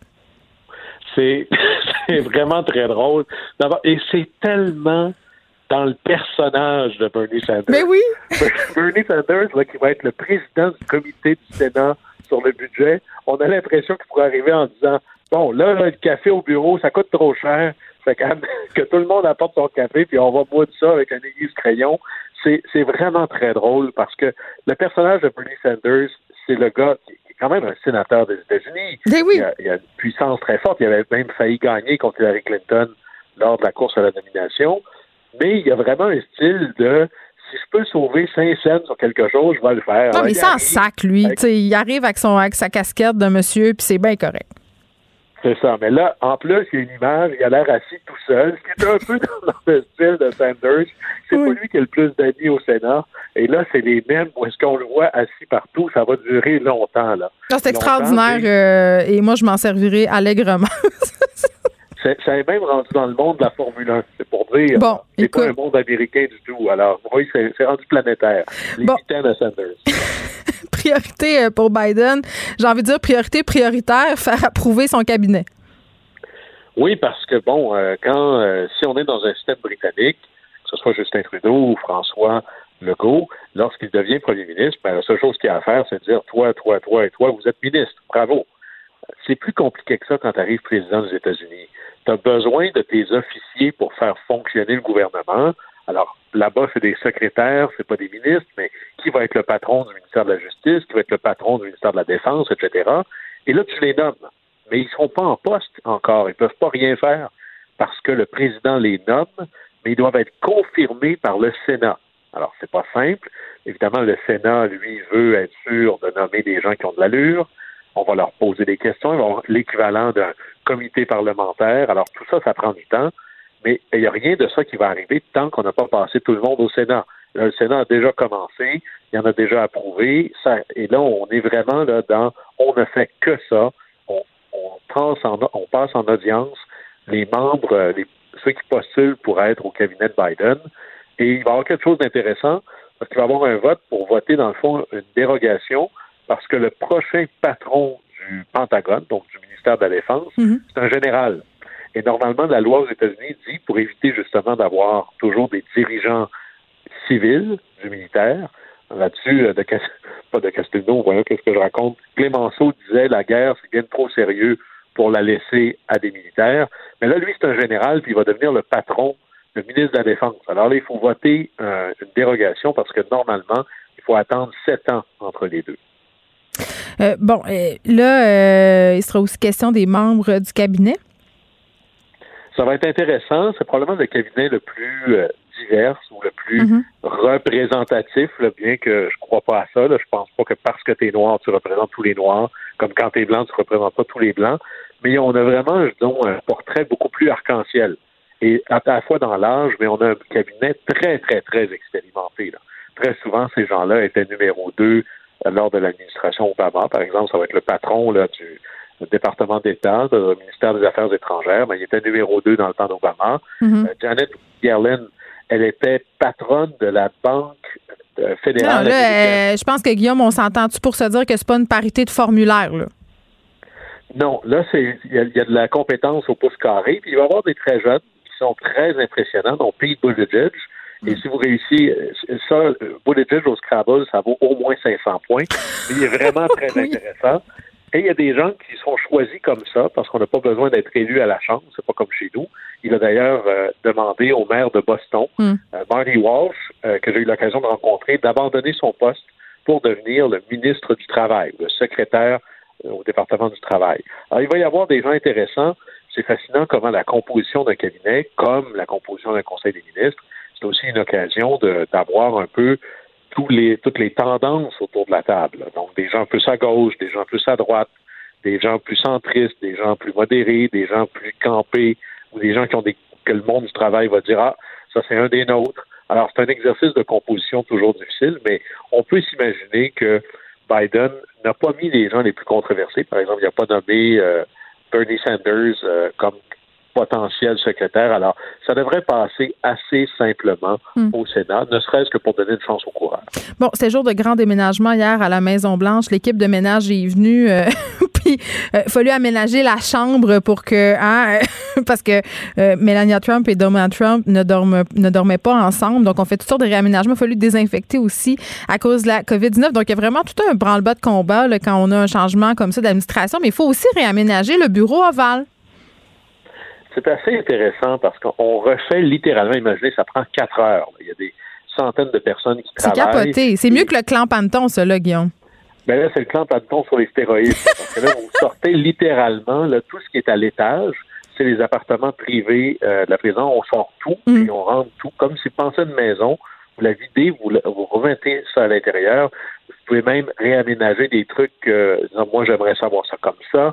Par exemple, Lyndon Baines Johnson avait une douche avec sept pommeaux, dont, dont un qui arrivait à la hauteur des hanches. Et puis, on se demande bien pour faire quoi? Ah, c'était d'ailleurs il voulait il a fallu même réaménager euh, le système de pression de, de l'eau pour qu'il y ait quelque chose qui, qui était comme il voulait. Puis quand Nixon est arrivé, qu'il était le président après lui, il a dit enlevez-moi tout ça. Alors il y a toujours des petites choses comme ça. Ouais. Mais le bureau ovale qui symbolise vraiment, ça c'est la présidence au quotidien. Alors c'est dans l'aile ouest. Ceux qui ont écouté West Wing, c'est le fameux bureau en forme ovale où travaille le président, où il reçoit les dignitaires étrangers. Et ça, il est redécoré avec chaque administration selon les, les, les volontés du nouveau président. Alors, souvent, ce qui change, c'est la tapisserie, les portraits qui sont là, la couleur du tapis, le même le bureau de travail du président. Et là, il y a des choses qui sont restées. Par exemple, ça reste le bureau Resolute, qui était un ancien navire de la Royal Navy qui a été transformé en bateau, euh, Mhm. en bureau.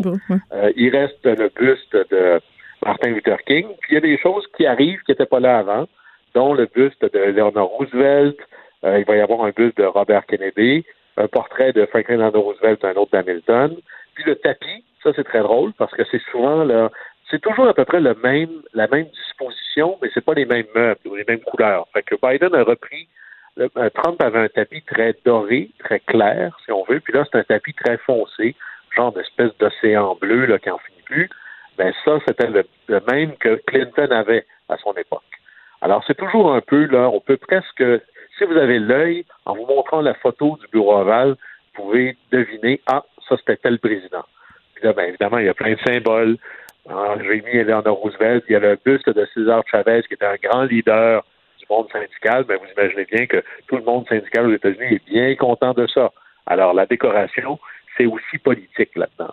Ben oui, puis j'ai envie de dire que c'est le rêve de pas mal de monde de voir une équipe complète dévouée à changer complètement une pièce en quatre heures. Euh, C'est pas mal mieux que l'équipe de Décor ta vie. c'est ce que j'ai envie de dire. Ben, ça, ça fait une série moins longue.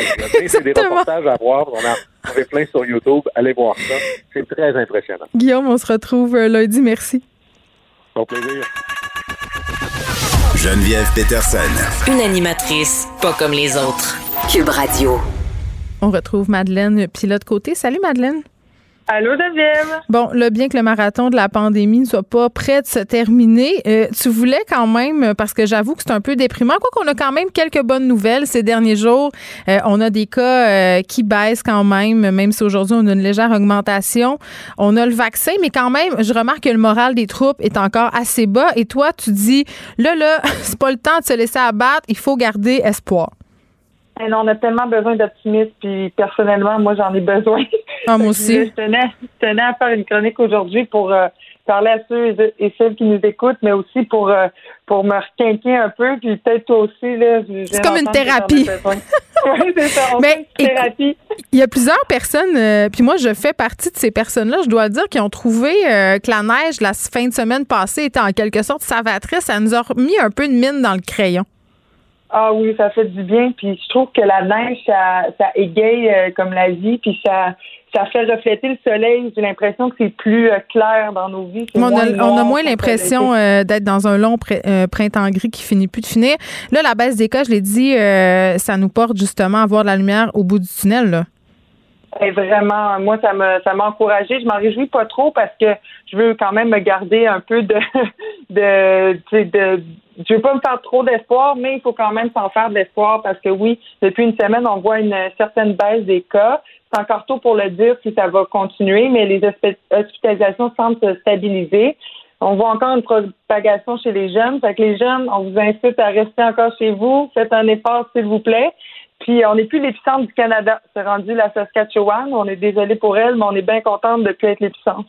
Ben, en tout cas, on a appris tantôt que le couvre-feu avait l'air de marcher, mais on a aussi appris euh, qu'il serait fort probablement, on ne l'a pas dit comme ça, évidemment, c'était pas aussi clair. Le premier ministre est resté évasif, mais tout porte à croire euh, euh, que le couvre-feu soit sera prolongé pardon, au-delà du 8 février. Là.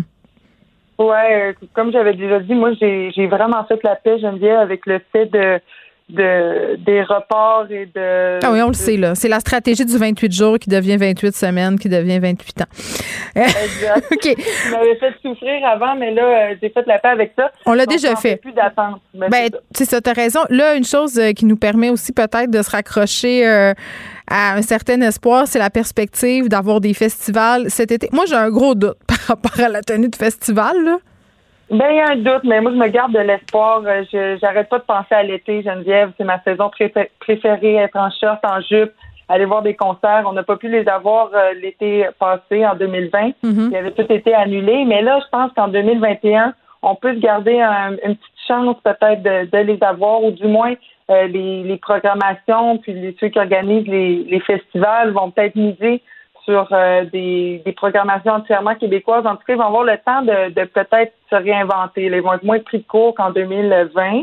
Fait que je pense que ça, ça, peut être encourageant. Puis je suis allée voir sur les sites des différents festivals, puis tous les festivals prévoient leur retour. Fait qu'à voir si ça va vraiment se concrétiser. Mais par exemple, sur le site de Chiaga, le festival qui se tient de, le 30, 31 juillet et 1er août à Montréal sur euh, l'île Jean-Drapeau ben euh, on peut acheter les billets. Là, Mais l'expérience sera pas la même, j'imagine. Madeleine, là, je parlais euh, avec Élise Jeté qui a quand même expérimenté euh, des festivals. Élise qui travaille pour En 5 minutes et qui s'intéresse beaucoup au monde culturel vient nous en parler quelquefois, puis expérimenté euh, les festivals covidiens, c'est le fun, mais c'est pas exactement la même chose. Souvent, il faut que tu écoutes les spectacles assis, sous le soleil de plomb à Chiaga. En tout cas, moi, j'ai pas envie d'y aller en temps normal. Là, encore moins, j'ai envie de te dire. Puis, je veux qu'on se parle des Jeux olympiques. Madeleine, parce que euh, je comprends qu'il y a bien des gens qui sont contents que ça ait lieu quand même, parce que justement, on n'a rien à faire, c'est le fun à écouter, euh, puis ça nous révèle, ça nous réveille le patriote.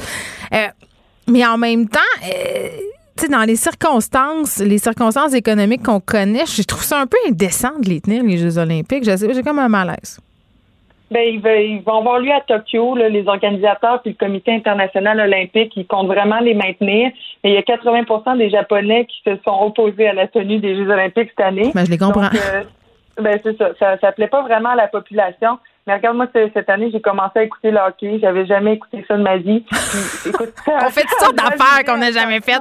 Du ski de fond, du pain, regardez le hockey. C'est ça, mais ça a ravivé comme un sentiment, puis euh, comme individuellement, puis un peu, j'espère que les Jeux olympiques vont avoir lieu parce que je vais encore pouvoir euh, maintenir cette fibre-là en, en vie, puis ce feu intérieur-là qui me fait crier dans mon salon. Fait que je pense que ce serait comme vraiment le fun des avoir, mais c'est vrai, là, c'est les, impacts économiques, puis tout ça, faut prendre ça en compte. Non, puis l'esprit aussi, là, tu sais, les Jeux olympiques, c'est la fierté, c'est le dépassement de soi, c'est comme une espèce de grande fête planétaire. Là, de tenir cette fête-là alors que la planète au complet est en train de crever de la COVID-19, il y a une petite dose d'indécence. Exact. sans compter l'impact euh, écologique, hein? Oui, ça c'est sûr, on, le connaît, mais euh, aussi penser à nos athlètes aussi qui, qui, sont un peu euh, comme réticents de mettre leur, leur santé en péril pour, euh, ben, pour aller compétitionner. Donc à voir, on pourrait les reporter en 2024 aussi, on n'en mourrait pas. Mais oui, mais il y a certains athlètes pour qui ça serait dramatique, là, ceux pour qui c'est les derniers jeux, puis quand tu t'entraînes dans ce but-là, c'est maintenant, c'est là. Donc tu sais, ça je le comprends, mais en même temps, je le sais pas. Moi, je remettrais ça, je postponerais ça, comme on dit en bon québécois. on, on se croise les doigts pour dans les meilleures conditions possibles pour que la, plupart des gens soient contents. Bon, euh, tantôt, on nous a annoncé au point de presse que l'opération vaccination première dose dans les CHSLD était désormais complétée. Là, on pourrait s'attendre à ce que le reste de la population suive. À un moment donné, ça va être le tour des jeunes, j'imagine.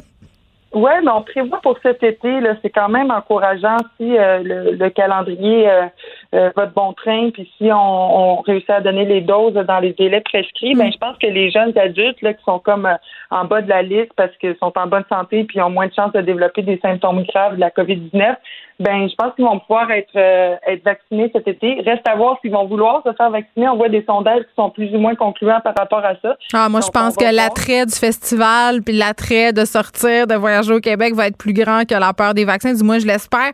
Merci Madeleine. Ben merci à demain. Geneviève Peterson. Elle réécrit le scénario de l'actualité tous les jours. Vous écoutez Geneviève Peterson. Cube Radio. La coalition et du sexe demande par l'entremise d'une pétition que le gouvernement assure une éducation à la sexualité de qualité et ce malgré la pandémie. Euh, je pense que même en dehors de la pandémie, on en aurait bien besoin. On parle avec Jess Legault qui est co-coordonnatrice de la Fédération du Québec pour le planning des naissances et qui est membre de la coalition et du sexe. Madame Legault, bonjour. Bonjour. Bon, euh, première. Oui, allez-y. Non, merci de m'avoir euh, sur l'émission aujourd'hui. Ça me fait grand plaisir. Euh, écoutez, la pandémie, là, je pense que c'est un secret euh, pour personne. Là, vraiment euh, mis l'éducation à mal. Il y a des jeunes, en fait, qui ont beaucoup de difficultés. Ils sont restés à la maison. Ça, c'est une chose. mais ça a aussi fait mal à l'éducation, à la sexualité, en fait. Absolument. On voit il y a un manque de ressources en, en matière de prévention et de dépistage euh, justement à cause de la crise de la COVID. Donc, on, il y a une recrudescence des cas d'ITSS, il y a une augmentation de violence conjugale euh, et on a vu euh, cet été une nouvelle vague de dénonciation d'agression sexuelle. Mm-hmm. Donc, euh, ouais, c'est pas juste parce qu'on est en pandémie, c'est pas, pas parce qu'on est en pandémie qu'on va pas avoir de problème. et justement, c'est pour ça qu'on revendique que le gouvernement se penche sur l'éducation à la sexualité. Ben, on en a déjà des problèmes avec l'éducation sexuelle hors pandémie. Là, je pense qu'on tout le monde est au courant. Mais est-ce que la pandémie, est-ce que vous remarquez, par exemple, que la pandémie a exacerbé cette problématique-là? Est-ce que les jeunes sont mis face à des problématiques euh, qui habituellement euh, sont moins fréquentes dans leur vie? Ben, on se retrouve euh, à avoir des contenus obligatoires donnés par le gouvernement pour l'éducation à la sexualité que mhm. les profs sont juste pas en mesure de donner en ce moment parce qu'ils sont débordés par euh, toute l'éducation en ligne, les, les, cours qui sont mhm. à, moitié à, l'école, moitié en ligne. Donc, c'est vraiment euh, un temps très difficile pour les enseignantes et on voudrait euh, que là, on, on, se retrouve avec les, les organisations communautaires qui viennent pallier euh, ce, besoin-là, mais de l'autre côté de la médaille, ils sont débordés eux aussi parce que ça fait depuis le mois de mars qu'on a ce problème-là et les, les centres de services et les les directrices d'école viennent leur demander ah là ça fait ça fait plusieurs mois maintenant qu'on qu'on l'a pas fait. Est-ce que vous pouvez venir euh, en urgence à faire, faire les, les, éducations à la sexualité et sont juste pas capables de répondre aux besoins. Ben oui, puis j'ai envie de dire, euh, Madame Legault, que c'est pas tout à fait l'idéal non plus que ce soit les profs qui soient amenés à parler de sexualité, à faire de l'éducation sexuelle dans les classes en temps normal. Là, je parle hors pandémie, euh, que ce soit du contenu qui soit glissé à travers une autre matière. Je pense qu'il y a des profs qui le font très bien. Là. Il y a des profs qui sont très à l'aise avec la question, euh, mais il y en a d'autres pour qui c'est pas facile. Euh, il y en a d'autres qui sont pas à l'aise. Il y en a d'autres qui ne sentent pas outillés pour parler de certains sujets, pour recevoir aussi euh, certaines confidences. À un moment donné, il faudrait peut-être regarder de ce côté-là aussi, le ramener tout ça à l'école avec des personnes dont c'est le métier. Ah, oh, ben ce serait l'idéal. non, c'est sûr. Euh, mais nous autres, on, durant les années de 2003 à 2018, on n'avait pas d'éducation à la sexualité au Québec. Mm. Donc, durant ce temps-là, c'était les groupes communautaires qui sont revenus euh, de pleine force à aider dans les écoles, à faire cette éducation-là. Et lorsque, en 2018, le gouvernement a décidé, non, regarde, on veut, on veut remettre un contenu obligatoire mm. dans l'éducation, ils ont complètement oublié de parler et aux profs et aux groupes communautaires. Donc là, on se retrouve avec un programme qui a été, qui a été fait par le gouvernement sans avoir consulté les groupes en question. Donc, c'est sûr que les groupes communautaires sont, c'est des experts, c'est des sexologues, c'est des gens qui sont, mm-hmm. mais aussi qui touchent à des, des matières qui, qui, sont encore plus compliquées ou plus euh, moins faciles à aborder par donc les, les enjeux LGBT, les, les situations de handicap, toutes ces des, des, euh, des, spécialités que les groupes communautaires ont, que les profs n'auront pas dans leur journée de formation. Ah, les profs, ce sont des spécialistes de leur matière et là, on leur demande d'être à la fois travailleur social, sexologue, psychologue, à un moment donné, toujours bien euh, euh, des limites. Et j'ai envie de vous demander, est-ce que qu'est-ce que la littérature nous dit à propos, est-ce qu'il y a une corrélation entre, par exemple, le retrait des éducations, d'éducation sexuelle à l'école et l'augmentation, par exemple, des ITSS? Oui, on a vu ça dans les dans la période justement où on n'avait pas d'éducation à la sexualité, qu'il y a une, euh, une, grosse augmentation des cas de chlamydia et de gonorrhée au Québec. Donc, ça, c'est important. Oui.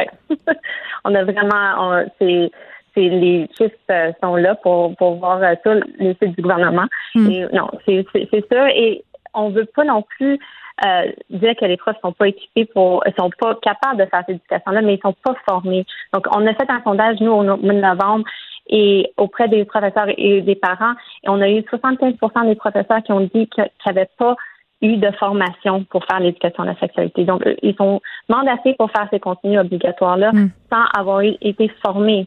Donc, il y a des sujets super délicats, là, Madame Legault. Il y avait une campagne récemment sur le sexting. On parle beaucoup de consentement. Les jeunes qui sont devant leurs écrans, qui consomment, j'imagine, davantage de pornographie. Euh, c'est pas aux profs de géo nécessairement à parler de ça, là. Mais on, ils ont juste pas le temps. On, s'entend que sur Zoom ou même dans la classe, c'est tellement compliqué de, de, gérer euh, les jeunes en temps normal. Et là, on, on, on se retrouve dans une situation complètement euh, du jamais vu. Et on leur demande, en plus de tout ça, d'essayer de gérer euh, le, la le, bouclier canadien et les méthodes contraceptives sur Zoom, ça fait plus ou moins bien. Euh, donc, la coalition Edisex qui demande par l'entreprise d'une l'entremise pardon d'une pétition que le gouvernement assure une éducation à la sexualité de qualité et ce malgré la pandémie. Euh, merci, Jess Legault. Ah, ça me fait plaisir. Bonne journée. Donc, j'encourage seulement d'aller signer la pétition. Ben oui, bien sûr. Elle est où cette pétition-là? Allez, sur notre site à editex.ca. Merci beaucoup. Geneviève Peterson, la déesse de l'information. Vous écoutez Geneviève Peterson, Cube Radio. Le, commentaire de Danny Saint-Pierre, un chef pas comme les autres. Zouk Zouk? Allô? Est-ce que je peux arrêter de t'appeler Danny Saint-Pierre puis juste t'appeler Zouk Zouk? Ben, ce serait peut-être mêlant pour les gens qui ne nous connaissent pas. On préfère les deux. Rendu là. Alors, tranquillement. On est entre nous. Tout le monde te connaît. J'espère. Je me suis beaucoup fait parler de notre discussion sur les pitbulls. Quand même, hein? La voix du peuple. C'est toi la voix du peuple, Dani. T'incarnes les préjugés. C'est excellent. Oui, c'est moi ça. Euh, parlant de voix du peuple, tantôt, le peuple a demandé en la personne des journalistes, hein, un fier représentant du peuple. T'as fait le quatrième pouvoir. Exactement. Euh, donc, on po- pose les vraies questions hein, au gouvernement et un Ils se sont présentés. Exactement. Demander à François Legault des précisions par rapport au couvre-feu. Parce que là, depuis deux, trois jours, on s'énerve le poil des jambes. Hein? En tout cas, je Oui. sais pas toi, mais moi, je me dis, hey, on a moins de cas, il va y avoir une lumière au bout du tunnel. Penses-tu? Ben, écoute, puis là, je me dis, la fin du couvre-feu, techniquement, c'est le 8 février. Mm-hmm. Donc, c'est pas dans si longtemps.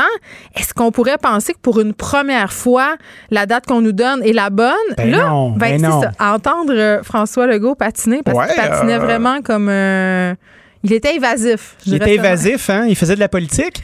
Ben, il disait, tu sais, c'est parce que oui, on a une baisse de cas. Mais on a quand même encore, au niveau des hospitalisations, une grosse préoccupation. Et ça, c'est vrai, on peut pas le nier. Mhm. Région de Montréal, dans le coin de Laval, c'est assez critique, merci. Donc, il a fait planer euh, l'idée selon laquelle ça serait assez surprenant qu'on lève les mesures euh, le 8 février tel que prévu. Mhm. Ça, avec quoi? Je suis pas en désaccord. Ben, Par- tu sais, on est dedans, là. Ben, ça marche très bien, le couvre-feu. Pour vrai, là, au début, on a tous un peu eu peur. On capotait à nos libertés. Liberté. Mais pour vrai, une fois que, tu sais, moi, je c'est qui déménagerai en Corée du Nord demain, finalement. Ben, c'est sûr. Moi, je vais avoir la même coupe de cheveux que le Kim. Je trouve ça bien beau. Mais il y avait quand même 42 modèles, là. Hey, c'est pas ça la vraie oppression. Ben, c'est pas de l'oppression. L'oppression, c'est quand il fallait tout avoir la même coupe que Wayne Butter, le chanteur, le chanteur d'Arcade Fire. Ça, c'est-tu comme les cheveux gras pis longs? c'est ça. Moi, je suis pas capable de les- rendre aussi gras que ça. Ça, c'est un art. C'est un art. hein. Ouais, mais c'est peut-être euh, quelque chose de spécial, là, comme un, un shampoing qui lave pas. Ben, c'est ça. Donc, ceci dit, je pense qu'on s'est habitué. Je pense qu'on a vu que c'était tout à fait jouable. OK, des Ben fois, oui. ça nous fait un peu suer de pas pouvoir sortir de chez nous au-delà de 8 heures, mais passer le petit désir de révolte citoyenne, là, je pense qu'on peut tous et toutes vivre en couvre-feu pendant un petit bout. Sauf que, Mhm. si on fait ça, si on prolonge le couvre-feu, est-ce que ça serait peut-être pas une bonne idée de rouvrir certains commerces? Comme enlever du tape sur certaines rangées? Ben là, je pense que oui, parce que moi, tant qu'à engraisser Amazon, ben j'aime mieux engraisser, c'est plate à dire, ma propre grande surface. Qui fait. est installée dans ma propre ville et qui engage mes propres citoyens et qui paie des taxes euh, municipales et tout. Tu sais, je me dis, tu sais, je- ça m'a fait chier la semaine passée de me commander une lime à ongles sur Amazon d'année. Ah non, c'est terrible. Puis, tu sais, on C'est pense- terrible. On pense à l'impact aussi. euh, Pas l'impact, le, le flocon de neige du club de soccer Non, euh, les là. snowflakes. Savais-tu qu'un flocon de neige, là, dans le langage millénial, ça veut dire quelqu'un de vraiment louche puis pas résistant? Je sais, font? Richard Martineau, c'est son expression euh, préférée. Ah-tu vrai? Il appelle, euh, On a un point commun? Il appelle des gens les snowflakes. Ah, il est Ben bien oui, attachant. Je le sais. Regarde, un tu vrai vois. petit animal. Il est mûr, euh, il est mûr aller au soccer. il est prêt. Il va peut-être avoir ses passes de saison en tant que fier représentant de l'expression. Probablement. Un membre, euh, un membre select. Bon, mais toujours est-il que savais-tu qu'un flocon de neige, quoique, on a-tu oublié? Quoi que quoi? Tu voulais me parler des flocons. On parlera pas de flocons. Mais vraiment, moi, je me pose la question, est-ce qu'on devrait rouvrir... Toi, tu dis on devrait DTP des sections, mais moi, je dirais plus loin que ça. Est-ce qu'on rouvre... euh, Parce que là, il y a tout un débat là, autour des cliniques d'intervention médico-esthétique. là. Il y a des gens euh, qui vont se faire faire des injections de Botox. Qui, tu sais, puis on a fermé salon de coiffure. Mais, Oui, ça contourne tout. mais tu peux aller te faire faire un traitement au laser. Tu sais, comme... ça- Il y, a- il y a des incongruités puis des affaires, là, on les a vues. Puis moi, je vais pas critiquer, là, c'est normal. Quand, on quand il se passe des affaires, euh, quand on fait des, des mesures comme ça, on a toujours les espèces d'exceptions. Là, on les connaît, là, ils sont sortis de leur clair. chapeau. Fait qu'on peut tout comme faire de quoi? Moi, je trouve que les gens à qui on doit penser, ce sont euh, les commis. Il y a beaucoup de gens qui sont, euh, qui sont là puis qui se font donner de la merde par du monde souvent qui marche les oreilles molles, là, puis le dos voûté, puis qui se venge sur du petit personnel. Ben oui, mais Fait que là, euh, tu peux pas avoir ta, terre solaire ou euh, tu peux pas avoir ton truc ton corps au pied. Puis là, tu donnes la merde comme... euh, Le corps peux- au pied, j'imagine qu'il doit avoir des médicaments euh, pour ça en vente libre. Ça doit être considéré comme bien nécessaire. Moi, ce qui me choque, là, Oui. Puis là, je sais que ça va être gossant, mais je le dis quand même, c'est qu'on vend des trucs pour les hommes, des rasoirs, tout ça, mais que les trucs d'hygiène féminine, je parle pas des tampons, serviettes hygiéniques, là, mais tous les trucs de madame, là. euh, Comme? ben, comme les maudites limons, puis les affaires, ça, on n'a pas le droit d'avoir accès à ça. Fait que les gars peuvent se raser puis les filles peuvent pas avoir des beaux ongles. Je peux pas mettre de rouge à lèvres, tout ça, fait qu'il faut que j'engraisse le Sephora en ligne, tu sais. Mais qui est arrivé avec ces crises de règlement-là? On sais, sait pas. La ligne, elle s'est trempée. On l'appelle. On l'appelle. On ouvre les lignes. Appelez-le, là, Fred, rejoins tout de suite la Ouais. Puis les études. Les études. On peut parler aux études. Oui. Puis on va aussi parler d'une problématique qui est le nouveau mot pour dire un vulgaire problème. Ah oui, mais là, je voyais ça hier passer sur Facebook. là, les gens en ont contre le mot problématique. Ah oui. Mal utilisé dans Quelle est les la médias. différence entre les deux? Mais- le problème, la problématique? J'en ai aucune idée, mais moi, j'ai envie de dire à ces gens-là de venir en faire des médias s'ils sont si bons que ça. Puis Ben, s'ils connaissent tant pas? le vocabulaire. Ben, on sait pas. Canestan, le vocabulaire? Tout le monde peut le faire. oh non. Canestan? Le vocabulaire? Oui. Canestan. J'ai un problème avec les jeux de mots parce que je sors avec un comptable. Un on, dirait, on dirait qu'il y a un gêne quand, chez les comptables du jeu de mots et ça me rend profondément mal à l'aise. Ils aiment tous ça, les jeux de mots, ils trouvent ça bien drôle. Ah, les calembours. Hein? Penses-tu que Guy Mongrain était un comptable dans ses belles années? Je sais pas, mais tu sais que. Le profil, hein? Continue, ça va très bien. Je suis bien tannée, Dan. Bon. Accroche-toi. Fais-moi plus de de mots. On sait pas où est rendu où notre genre. Hein? On avait des genres à toutes sortes d'affaires. Je sais qu'on doit de l'argent à des organismes d'ici la fin de 120 l'année. on va être correct pour tout le temps. On, va faire. Ah, 25 c'est pas beaucoup. C'est pas beaucoup, c'est gênant. Faut que tu sacres plus, faut que tu fasses plus de jeux de mots. Oui. Puis là, on a, Des rimes. On a perdu euh, François Lambert. Le Fred me souffle à l'oreille que c'est 22 piastres de sacre. On a, Ah, on a c'est accumulé bon. 22 dollars de sac, puis le reste, on sait pas trop c'est pourquoi. J'essaie d'en faire un par jour. J'avais une genre, François Lambert, euh, la réalité c'est que, à chaque fois qu'il disait la réalité c'est que, mais là, il est parti le dire dans Big Brother. Fait que je Oui. sais pas qu'est-ce qui se passe avec ses dettes. Ben, probablement qu'il a transféré ses dettes. Il a converti ça en CELI ou quelque chose comme ça. C'est nouveau qui va payer sa dette. Il va finir par payer son bill. Bon. Donc, Enlever du tape sur les murs, On a laisser les commis tranquilles. Euh, Pouvons-nous préparer des choses? Tu sais, Est-ce qu'on peut, avoir- avoir plus de choses disponibles puis préparer des, euh, des paquets, appeler d'avance au pire, puis Ben, être je peux-tu me faire préparer ma teinture aussi Ouais. à cheveux? Mettons que je Tout comprends là, que c'est peut-être pas une priorité de rouvrir les salons de coiffure, mais mettons que ça me tenterait de me teindre la repousse. J'ai pas encore atteint ce niveau-là. là. T'as pas de repousse? T'es-tu ta vraie couleur? Mais non, c'est pas vrai. Il y a rien de... Dani, il y a rien de vrai en moi. OK, mais c'est étonnant parce que t'as quand même une. T'as pas de repousse, là, ça va C'est bien. extraordinaire. Ma coiffeuse travaille extraordinairement bien. Toi non plus, t'as pas de repousse, Dani. Non, mais je pas commence, à avoir des, je commence à avoir des ailes un peu blanches sur les côtés, comme c'est- Polly dans Les Sopranos. Ce qui est vraiment fantastique, Dani. Veux-tu que je t'explique c'est quoi? Dis-moi. C'est que toi, quand tu blanchis des côtés, les madames, ils se disent Hum, Hum, un silver fox. non, ça s'en vient. Il a réussi. Un bon parti. Un bon parti. Il a fait des enfants de madame. Il pourrait peut-être m'en faire à moi aussi. Tu sais, Je garderai ma madame. tous des avantages que tu as que moi, j'ai pas. C'est terrible, hein? Fait que là, C'est pas juste. on peut-tu enlever du tape sur les allées pour que tu puisses retrouver ta mettre du tape liberté? sur le patriarcat. Oui, tout à fait. Arrêter de, de s'attendre aux mêmes choses. Mais euh, est-ce qu'on- qu'est-ce qu'on rouvre puis qu'est-ce qu'on rouvre pas? Les restaurants, c'est bien entendu impossible. Gym, on rouvre pas ça. On a trouvé notre twist avec les restos, là. Je Ça pense va. que oui. Ouais. Ça marche ton affaire? Ça marche super bien. Mais toi, ça marche tout le temps, tes affaires. Ben, c'est parce que j'essaie de faire quelque chose que les gens ont envie de faire aussi. Ça, c'est une grande différence. Ben oui, mais Christy, si j'avais commencé à faire euh, des petits tas de nourriture fermentée, là, avec des micro-pousses Hey, et on de peut l'huile louche. dire que du kimchi, c'est pas si bon que ça? Le Ça kimchi, goûte, c'est bon quand c'est pas cher. Hey, ça goûte le fond du sac à vidange, arrête là. Moi, j'ai jamais mangé ça un fond de sac à vidange. Moi, j'ai l'impression, quand je sors mes vidanges, parce que je suis très mauvaise pour les sortir, puis je lave pas souvent mon fond de poubelle, là, Oui. quand j'ouvre le pot de kimchi, la première draft qui pop dans le nez, là, c'est vraiment la draft du fond de mon sac à vidange. Fait que Ben- je sais pas, il y a comme quelque chose en moi, appelons ça un atavisme. Un qui me dit, atavisme? Toi, je dis pas. Tu dis pas. Mais tu sais, le, le- le chou, ça sent le pet en partant, hein? Mais c'est ça. Ça Imagine un pas. pet qui fermente, là. tu sais, c'est quand même un, un long canal, hein? Tu sais, puis là, on pense à, à tous ces, ces gaz-là qui se frottent sur le microbiote, puis on se dit, est-ce que c'est bon pour nous ou pas? Est-ce que c'est tendance? Je vais laisser ça à, comment ça s'appelle euh, Marianne des hôtels Marxal? Le microbiote puis les affaires fermentées. là. On Elle peut aime pas faire elle. Non, mais elle aime ça, puis elle fabrique son kombucha, puis j'ai beaucoup, j'ai, j'ai beaucoup d'admiration pour ça. Moi, j'aimerais ça être cette personne-là, être autant scientifique, puis aimer autant les choses fermentées, mais Ben, il y a des ça. moments où c'est une suis pas réussite. une humaine de qualité. Quand c'est euh, quand c'est soft. Tu sais, moi, j'ai passé ma phase de kombucha. Ah Au ouais, début, hein? j'aimais bien ça, puis je me trouvais très, très bon. Puis je goûtais Ça veut à dire ça, quoi? là. Tu te trouvais bon dans le sens, je suis capable de faire ma levure mère? Ah, ou- non, non, non, non, non, j'ai pas puisé dans mes retranchements. J'ai pas été ça, chercher ma levure moi-même. Ça, faut élever ça euh, comme du chien dent dans un coin, là, tu pisses dessus, puis à un moment donné, boum, bang, bing, tu la, fais la le piste, avec. la piste, c'est stérile.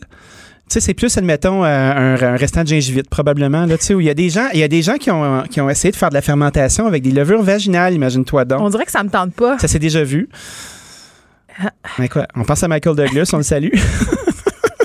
OK, mais ça a-tu marché? C'est ça? ben, je sais pas, je me suis pas rendu jusqu'à la fin, j'avais trop, il y avait un trop grand un malaise. kombucha euh, Fait que le kombucha, au début, moi, j'aimais, beaucoup ça, le kombucha, puis je me trouvais bien smart de, beaucoup de sucre. C'est beaucoup de sucre, c'est beaucoup d'acidité, c'est un peu vinaigré. Puis à un moment donné, je me suis écœuré, puis j'en ai plus jamais rebu. Pourquoi je j'ai- du kombucha quand je peux boire du vin nature? Ah, je sais pas, moi, je bois plus de vin. Mais arrête de rouler tes yeux. T'es lourd. Je suis pas lourd, je suis juste un peu moins le fun. C'est pas vrai. dit, Moi, je suis certaine que t'es plus le fun depuis que. ben moi, je suis, peut-être un peu moins lourd. Hey, savais-tu qu'en épicerie, là, on a des chiffres qui ont été sortis ce matin dans la presse par Marie-Ève Fournier, qui est une grande fan de chiffres. Puis imagine-toi donc qu'on a eu 13% d'augmentation de ventes dans les supermarchés Ben, c'est pas en étonnant. 2020.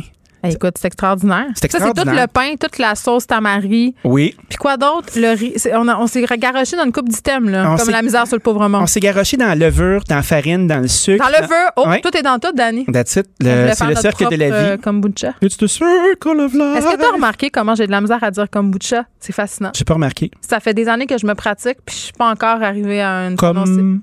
Comme Bou- Boucha, je sais bien. Mais je trouve ça très difficile. Je trouve ça difficile. Penses-tu qu'il aurait dû prendre un nom plus formaté comme euh, Boisson sûre?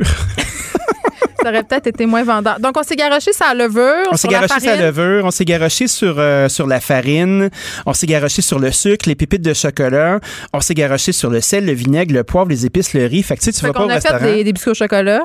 Ouais, on a des- fait des biscuits au chocolat, on a fait du pain. Alors, on a mangé moins de dinde, on a mangé plus de sushis. Tu sais, des sushis de supermarché, là. Sushis de supermarché. Ça, là, OK. Je suis Ça, absolument enchantée que tu m'en parles Oui, parce que j'avais de grands préjugés sur les sushis de supermarché et étant une bonne mère de famille démissionnaire qui parfois abandonne puis se dit Hey, coudon, demain, ils auront peut-être un petit peu mal au ventre, j'en ai déjà acheté. Puis, comment ça s'est passé? extraordinaire, c'était bien bon. Fait, fait que là, dans le fond, c'est pas les supermarchés tant que ça qui nous mettent du poisson varié là-dedans. Moi, j'étais sur cette pensée, ils, doivent- ils nous passent leur vieux poisson. Ben non, ben non, ben non. Puis tu sais que euh, ces chaînes de sushis-là doivent avoir des poissons congelés pour travailler. Fait qu'il y a un paquet de pathogènes qui ont été brûlés par la congélation, qui ont été arrêtés. Évidemment, c'est pas, euh, ça fait pas foi de tout. C'est pas. Ben, ça fait huit jours qu'il est dans le comptoir, euh, ton tataki. euh, Ben là, si quelqu'un t'offre ça 8 jours dans le comptoir, il mériterait d'être congédié. Je pense pas que ça se peut. Les protocoles sont tellement serrés. Moi, je suis traumatisée depuis que j'ai vu le reportage euh, des personnes qui étaient forcées par leur employeur de changer les étiquettes à l'épicerie, les étiquettes de péremption. Tu t'en rappelles-tu? Tout à fait, Sur ben les oui. saucisses, j'étais traumatisée du vieux bœuf haché gris qui était passé dans les saucisses. Puis après ça, on faisait la rotation des steaks. C'est pas grave si la date de péremption, c'est le 18 janvier, puis aujourd'hui, on est le 22, on va mettre ça au 28. Moi, depuis ce temps-là, je suis excessivement méfiante. Ça a fait mal au supermarché, ce reportage-là. C'était la facture, je pense, c'était qui? Euh, on s'en rappelle plus. Quelqu'un de crédible. ça nous avait marqué l'imaginaire. Une, une affaire qui est bien intrigante, c'est les dates de péremption ou le meilleur avant. Est-ce que c'est vraiment vrai? Mais non, c'est pas vrai. J'ai mangé de la sauce impériale passée date de trois ans, pas plus tard que le deux jours, puis tout a fermenté. été. C'est ça. Ça dépend, c'est quoi? Du dedans. yogourt un peu passé date. C'est pas marqué si tu manges demain, tu vas faire une intoxication Mais non. alimentaire. Ça dit le produit est optimal avant telle date. Mais je te dirais que, que Monique, chez nous, là, tu sais. euh, Elle est bonne sur la variée. Non, non, Monique, euh, hey, Monique, tu fais le chemin du supermarché jusqu'à la maison avec, euh, avec ton épicerie, là. Des ice euh, packs, Vite, des ice packs. Puis vite, mets-moi ça dans le fridge. Moi, mon chum a travaillé au McDo, puis obsédé par la salmonelle. Puis Oh. il capote ses affaires. Pourquoi? Moi, j'ai habité en France un peu, puis j'ai compris qu'on s'énervait bien trop le poil des jambes, puis je laisse mariner les affaires sur le comptoir. Je peux te le dire, le MAPAC serait contre, mais jamais rien arrivé. Ben, je trouve que des fois, on, on nivelle vers euh, le grand risque. Ben, la est marinade, c'est quand même faite pour conserver. Là. La si marinade, tu mets euh, le truc deux heures sur le comptoir puis il fait pas 38 degrés dehors, tu devrais t'en sortir. Ouais, mais tu sais, même une poitrine de poulet super fraîche, là, il fait 38 dehors, tu la mets sur le comptoir, tu as cuit tout de suite après. Mais on il y a eu une campagne de peur de la salmonelle. On était terrorisés. J'avais tellement peur. Là. OK, moi, j'ai peur. Mais en tout cas, la morale de l'histoire, on mange plus de tofu, on a fait des touskis après les fêtes parce qu'on n'avait plus de party, on mange plus de déjeuner à la maison à cause du télétravail, puis tout ça, ben, ça paraît d'un chiffre, puis ça fait 13% de plus de ventes. Et qu'on est content, on pourrait augmenter les commis à cette heure. Notre prochaine étape. Petit à petit, 13% d'augmentation. À demain. Petit à petit, l'oiseau fait son nid. Bye bye. Joignez-vous à la discussion. Appelez ou textez le 187 Cube Radio 1877 827 2346. Hello. On retrouve André Noël. Salut André. Bonjour. Bon, là, on va se poser la question suivante. Est-ce que c'est l'élevage intensif des visons qui serait à l'origine de la COVID-19? Et là, tout de suite en partant, il faut que je t'avoue, André, que tu me jettes à terre parce que moi, j'étais certaine que tout ça, c'était les maudits pangolins. Ben non, finalement, finalement euh, semble-t-il que ce n'est pas le pendolin. Pendolin, euh, rappelons qu'est-ce que c'est, un pendolin. là, C'est un petit mammifère Mhm. euh, qui a des écailles et puis euh, qui était vendu vivant, d'ailleurs, euh, sur le marché euh, public à, à Wuhan, là, qui était l'épicentre de l'épidémie. euh, ça a commencé en, en l'automne euh, 2019. Et euh, finalement, euh, non, semble-t-il que ce n'est pas le pendolin parce que au niveau euh, des, des séquences de virus qui ont été faites, euh, cet animal-là a été écarté. Et effectivement, maintenant, les soupçons se tournent vers les élevages euh, de bisons. Et euh, c'est euh, la revue Science, la semaine dernière, jeudi dernier, ils ont publié, euh, pas jeudi dernier, oui, il y a pas très peu de temps, en tout cas, ont publié deux articles à ce sujet-là. Et jeudi dernier, il y a une mission de l'Organisation mondiale de la santé qui s'est finalement rendue en Chine. On sait que ça fait six mois que l'OMS demande à la Chine, au gouvernement chinois, de pouvoir aller sur place pour essayer d'identifier quelle est la source de l'épidémie. Et les scientifiques espèrent que les chercheurs, les inspecteurs vont pouvoir se rendre dans les élevages de bisons.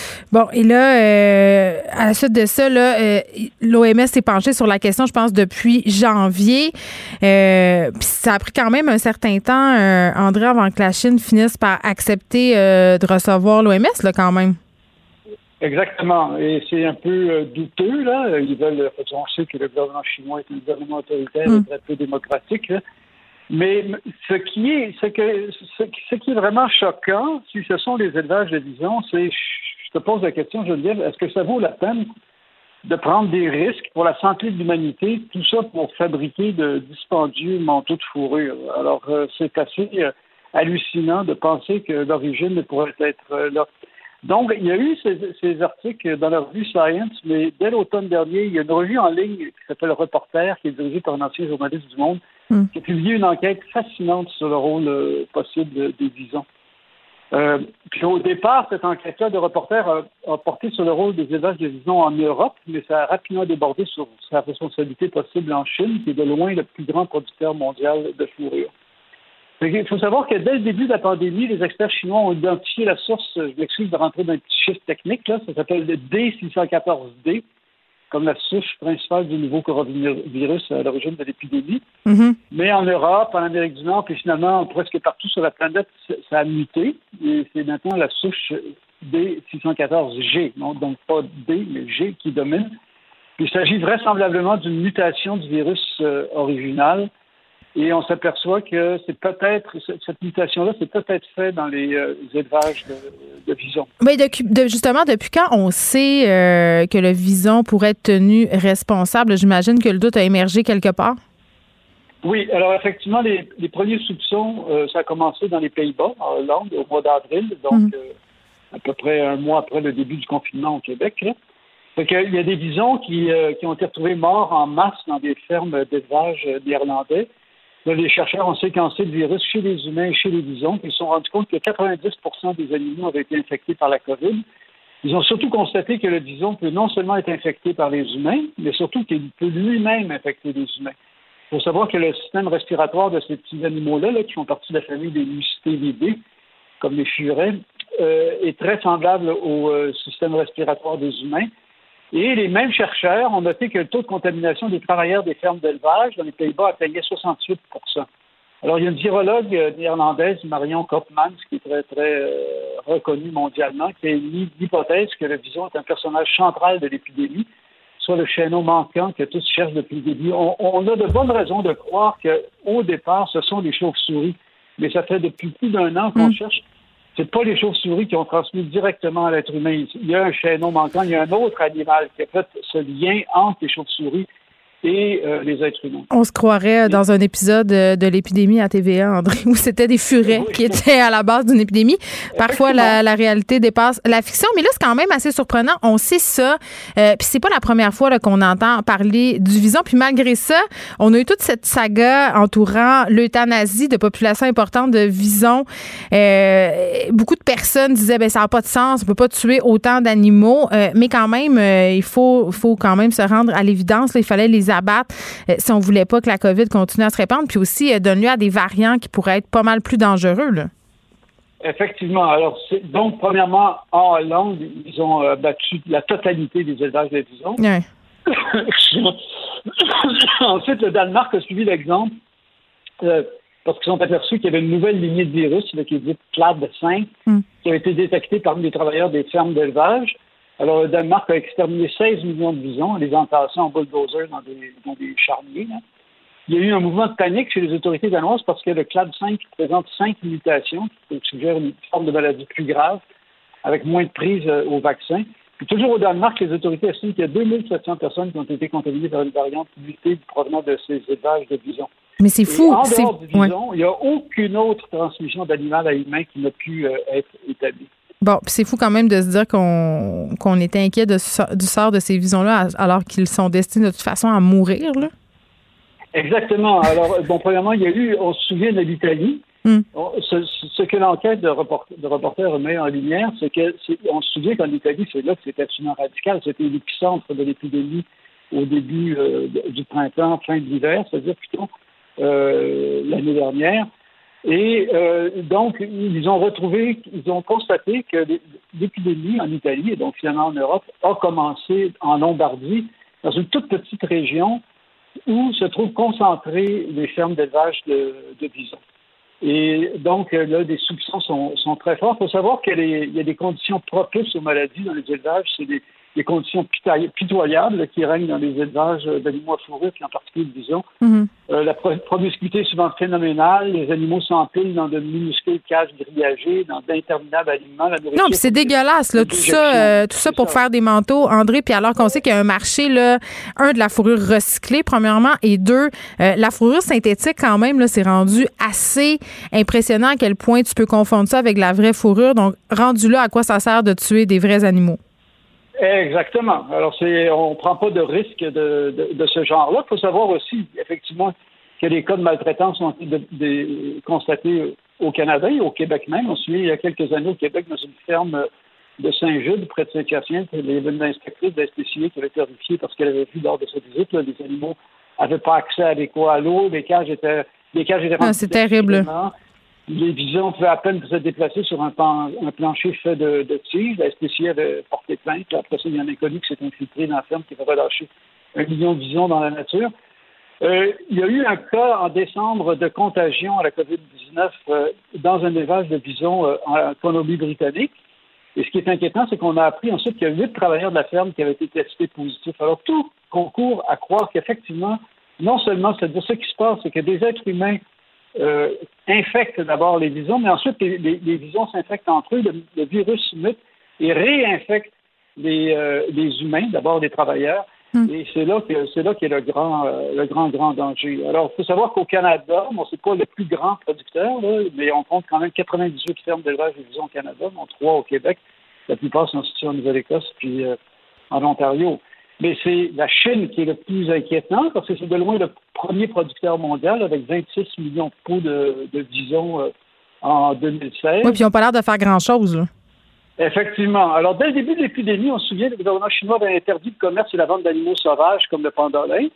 Il n'a effectué aucune recherche de l'origine du nouveau coronavirus dans les élevages d'animaux à fourrure. Il est content d'assurer qu'il a pris les mesures nécessaires. En décembre, il a émis des communiqués de presse où il mettait d'avant une ferme exemple de contamination. Cette ferme-là est située à Dalian, très loin de la province du Shandong, où fournit des fermes d'élevage de visons petites, moyennes, gigantesques. Dans cette région-là, les éleveurs se réjouissent en fait que le prix des fourrures bondisse du fait de la pénurie provoquée par les abattages de visons en Europe, qui est le second producteur mondial. Alors, euh, c'est quand même euh, intéressant de voir parce que ça pose une question quand même comme Mais tout ça, tout ça à cause de notre consumérisme. Tout ça à cause de ça parce qu'on a voulu des affaires pas chères qui viennent de la Chine puis qu'on on consomme de plus en plus puis qu'on veut payer pas cher. Ben franchement, est-ce qu'on a besoin de manteaux de bison? En tout cas, moi, personnellement, je connais personne qui en porte. Là attends, attends, là, André, là, faut que je Les manteaux de fourrure, ça fait quand même un comeback. Pour vrai, là, ah on en voit. Ah ben oui, écoute. La, mode, c'est une roue qui tourne, donc faut jamais dire jamais.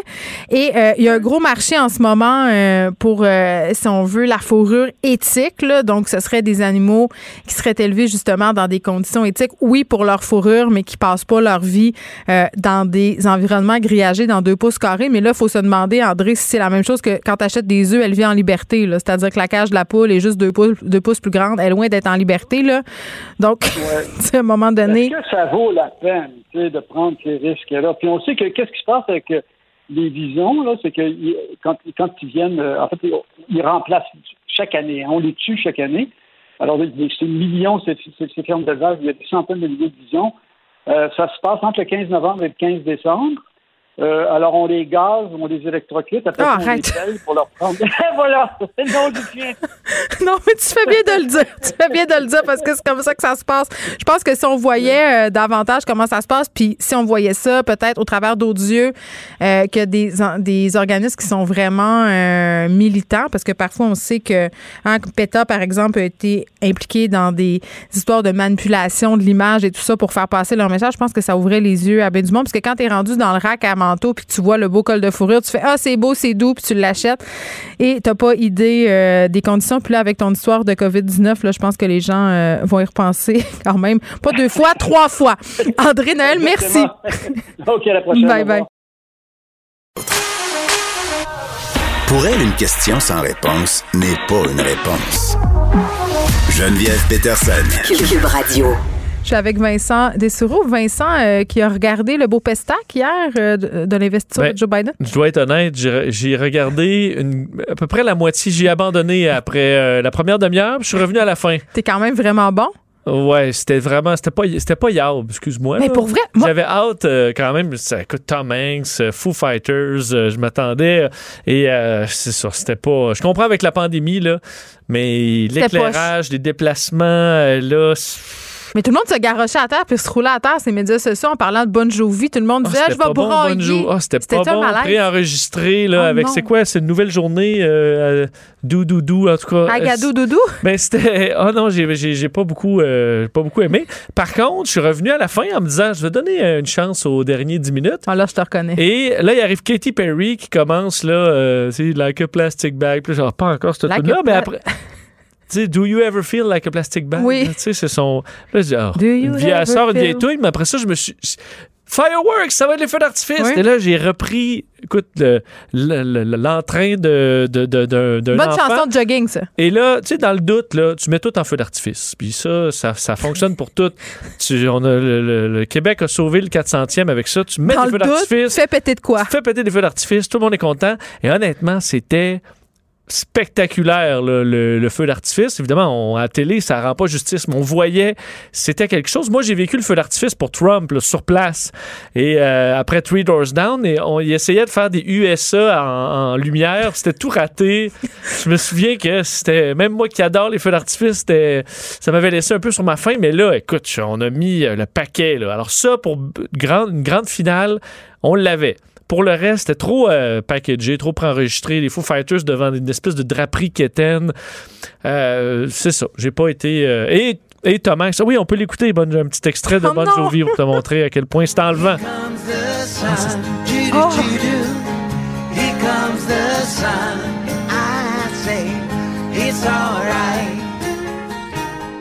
comme s'il avait besoin d'un petit peu d'aide pour sa voix Oui, désormais. oui, avec des instruments acoustiques. euh, Here comes the sun, do do do do. Paraît-tu encore bien? Et là, le soleil se lève. Mais il ressemble beaucoup à Claude Meunier. C'est vraiment Claude Meunier. J'ai dit, en fait, c'est qu'ils ont fait chanter Claude Meunier. lui. Alors, c'est pas un beau euh, lait monsieur, là, mais c'est. euh, c'est- Claude Meunier c'est est assez Claude- daddy. C'est ça, c'est Claude Meunier. Alors, euh, bref, si vous n'avez pas écouté ça hier, vous avez vraiment rien manqué. Et Tom Hanks, c'était donnez-y une boisson chaude, quelqu'un. Euh, soit il est vraiment rendu, il y a du botox ou je sais, mais où il y avait passé? vraiment juste froid. Sa face était figée? Il y avait de la misère à articuler. Et je comprends, il fait vraiment froid à ce temps-ci de l'année, moins qu'ici, mais à Washington quand même. Et donnez-y une couverture chaude, que, quel- quelqu'un ou un bouillon de poulet. Il aurait pu euh, s'habiller chaudement, comme l'autre.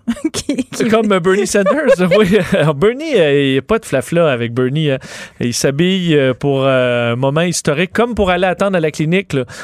Sans sac, lui. Il avait son petit chapeau, puis des mitaines, puis... euh, mitaines bien euh, tricotées par une personne du Vermont. Bon, on se parle du rapport accablant sur le climat de travail au bureau de Madame Julie Payette. Oui, on attend, on a hâte de voir si on aura d'un tous les détails de ce fameux rapport, mais plusieurs une vraie médias. pas fine.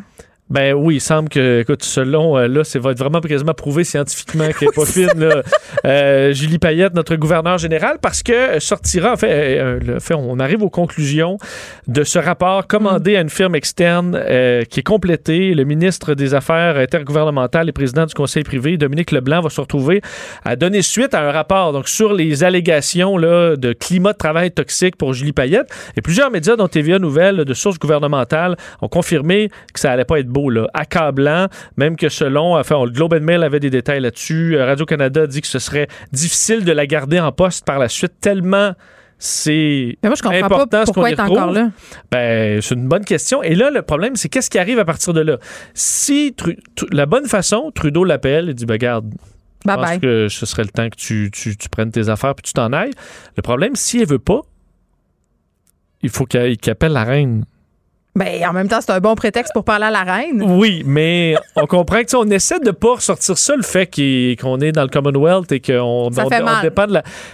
Appeler la reine, c'est humiliant. là. Je va voyais peut-être pas nous répondre en plus, hein? Paul Saint-Pierre Plamondon du Parti québécois qui disait gars, c'est pas un exemple que faut se débarrasser de tout ça, faut appeler la reine là, si on, on peut veut pas juste débarquer. y envoyer un courriel. La reine est rendue sur euh, Twitter. Ah, on- un petit message de à Justin, il est bon avec les médias sociaux. Je le sais pas. Sophie ça- pourrait chanter une chanson. Alors, que- que- qu'est-ce qui va se passer dans les prochains jours? Est-ce qu'on aura tous les détails de ce rapport? Ce sera intéressant, mais clairement, Julie Payette euh, en est peut-être à ses, euh, ses derniers, euh, ses derniers temps comme gouverneur général. Puis là, j'ai fait des blagues, là, mais quand même, quand on parle de climat toxique, on parle d'employés intimidés, on parle d'un climat de terreur, on parle de manque de respect. Être humilié là, avec les quiz sur les planètes, t'as pas le goût de travailler. Les quiz pour- sur les planètes, Oui, elle nous demandait- reste 30 secondes, elle puis je demandait, des détails. elle demandait à tout bout de champ, c'est quoi, la, mettons, la sixième planète. C'est toi. Et là, si, t'étais, si tu trouvais pas la planète, elle te trouvait complètement cave. là. Mais C'est tu comme sais, une là, fille c'est qui mon voulait- vieux. On Moi, dirait, une, on dirait une fille qui veut se venger d'avoir été rejet au secondaire. Ben oui, t'es astronaute. Là. Je le sais que tu connais tes planètes. Là. Je sais que t'es plus intelligente que moi. T'es pas obligé de me mépriser au travail. Alors, euh, tu sais, mon vieux, tu m'as jeté sur une nouvelle. Planète. Il n'y a plus de paix. Merci Vincent, on te retrouve tantôt à demain 13h tout le monde.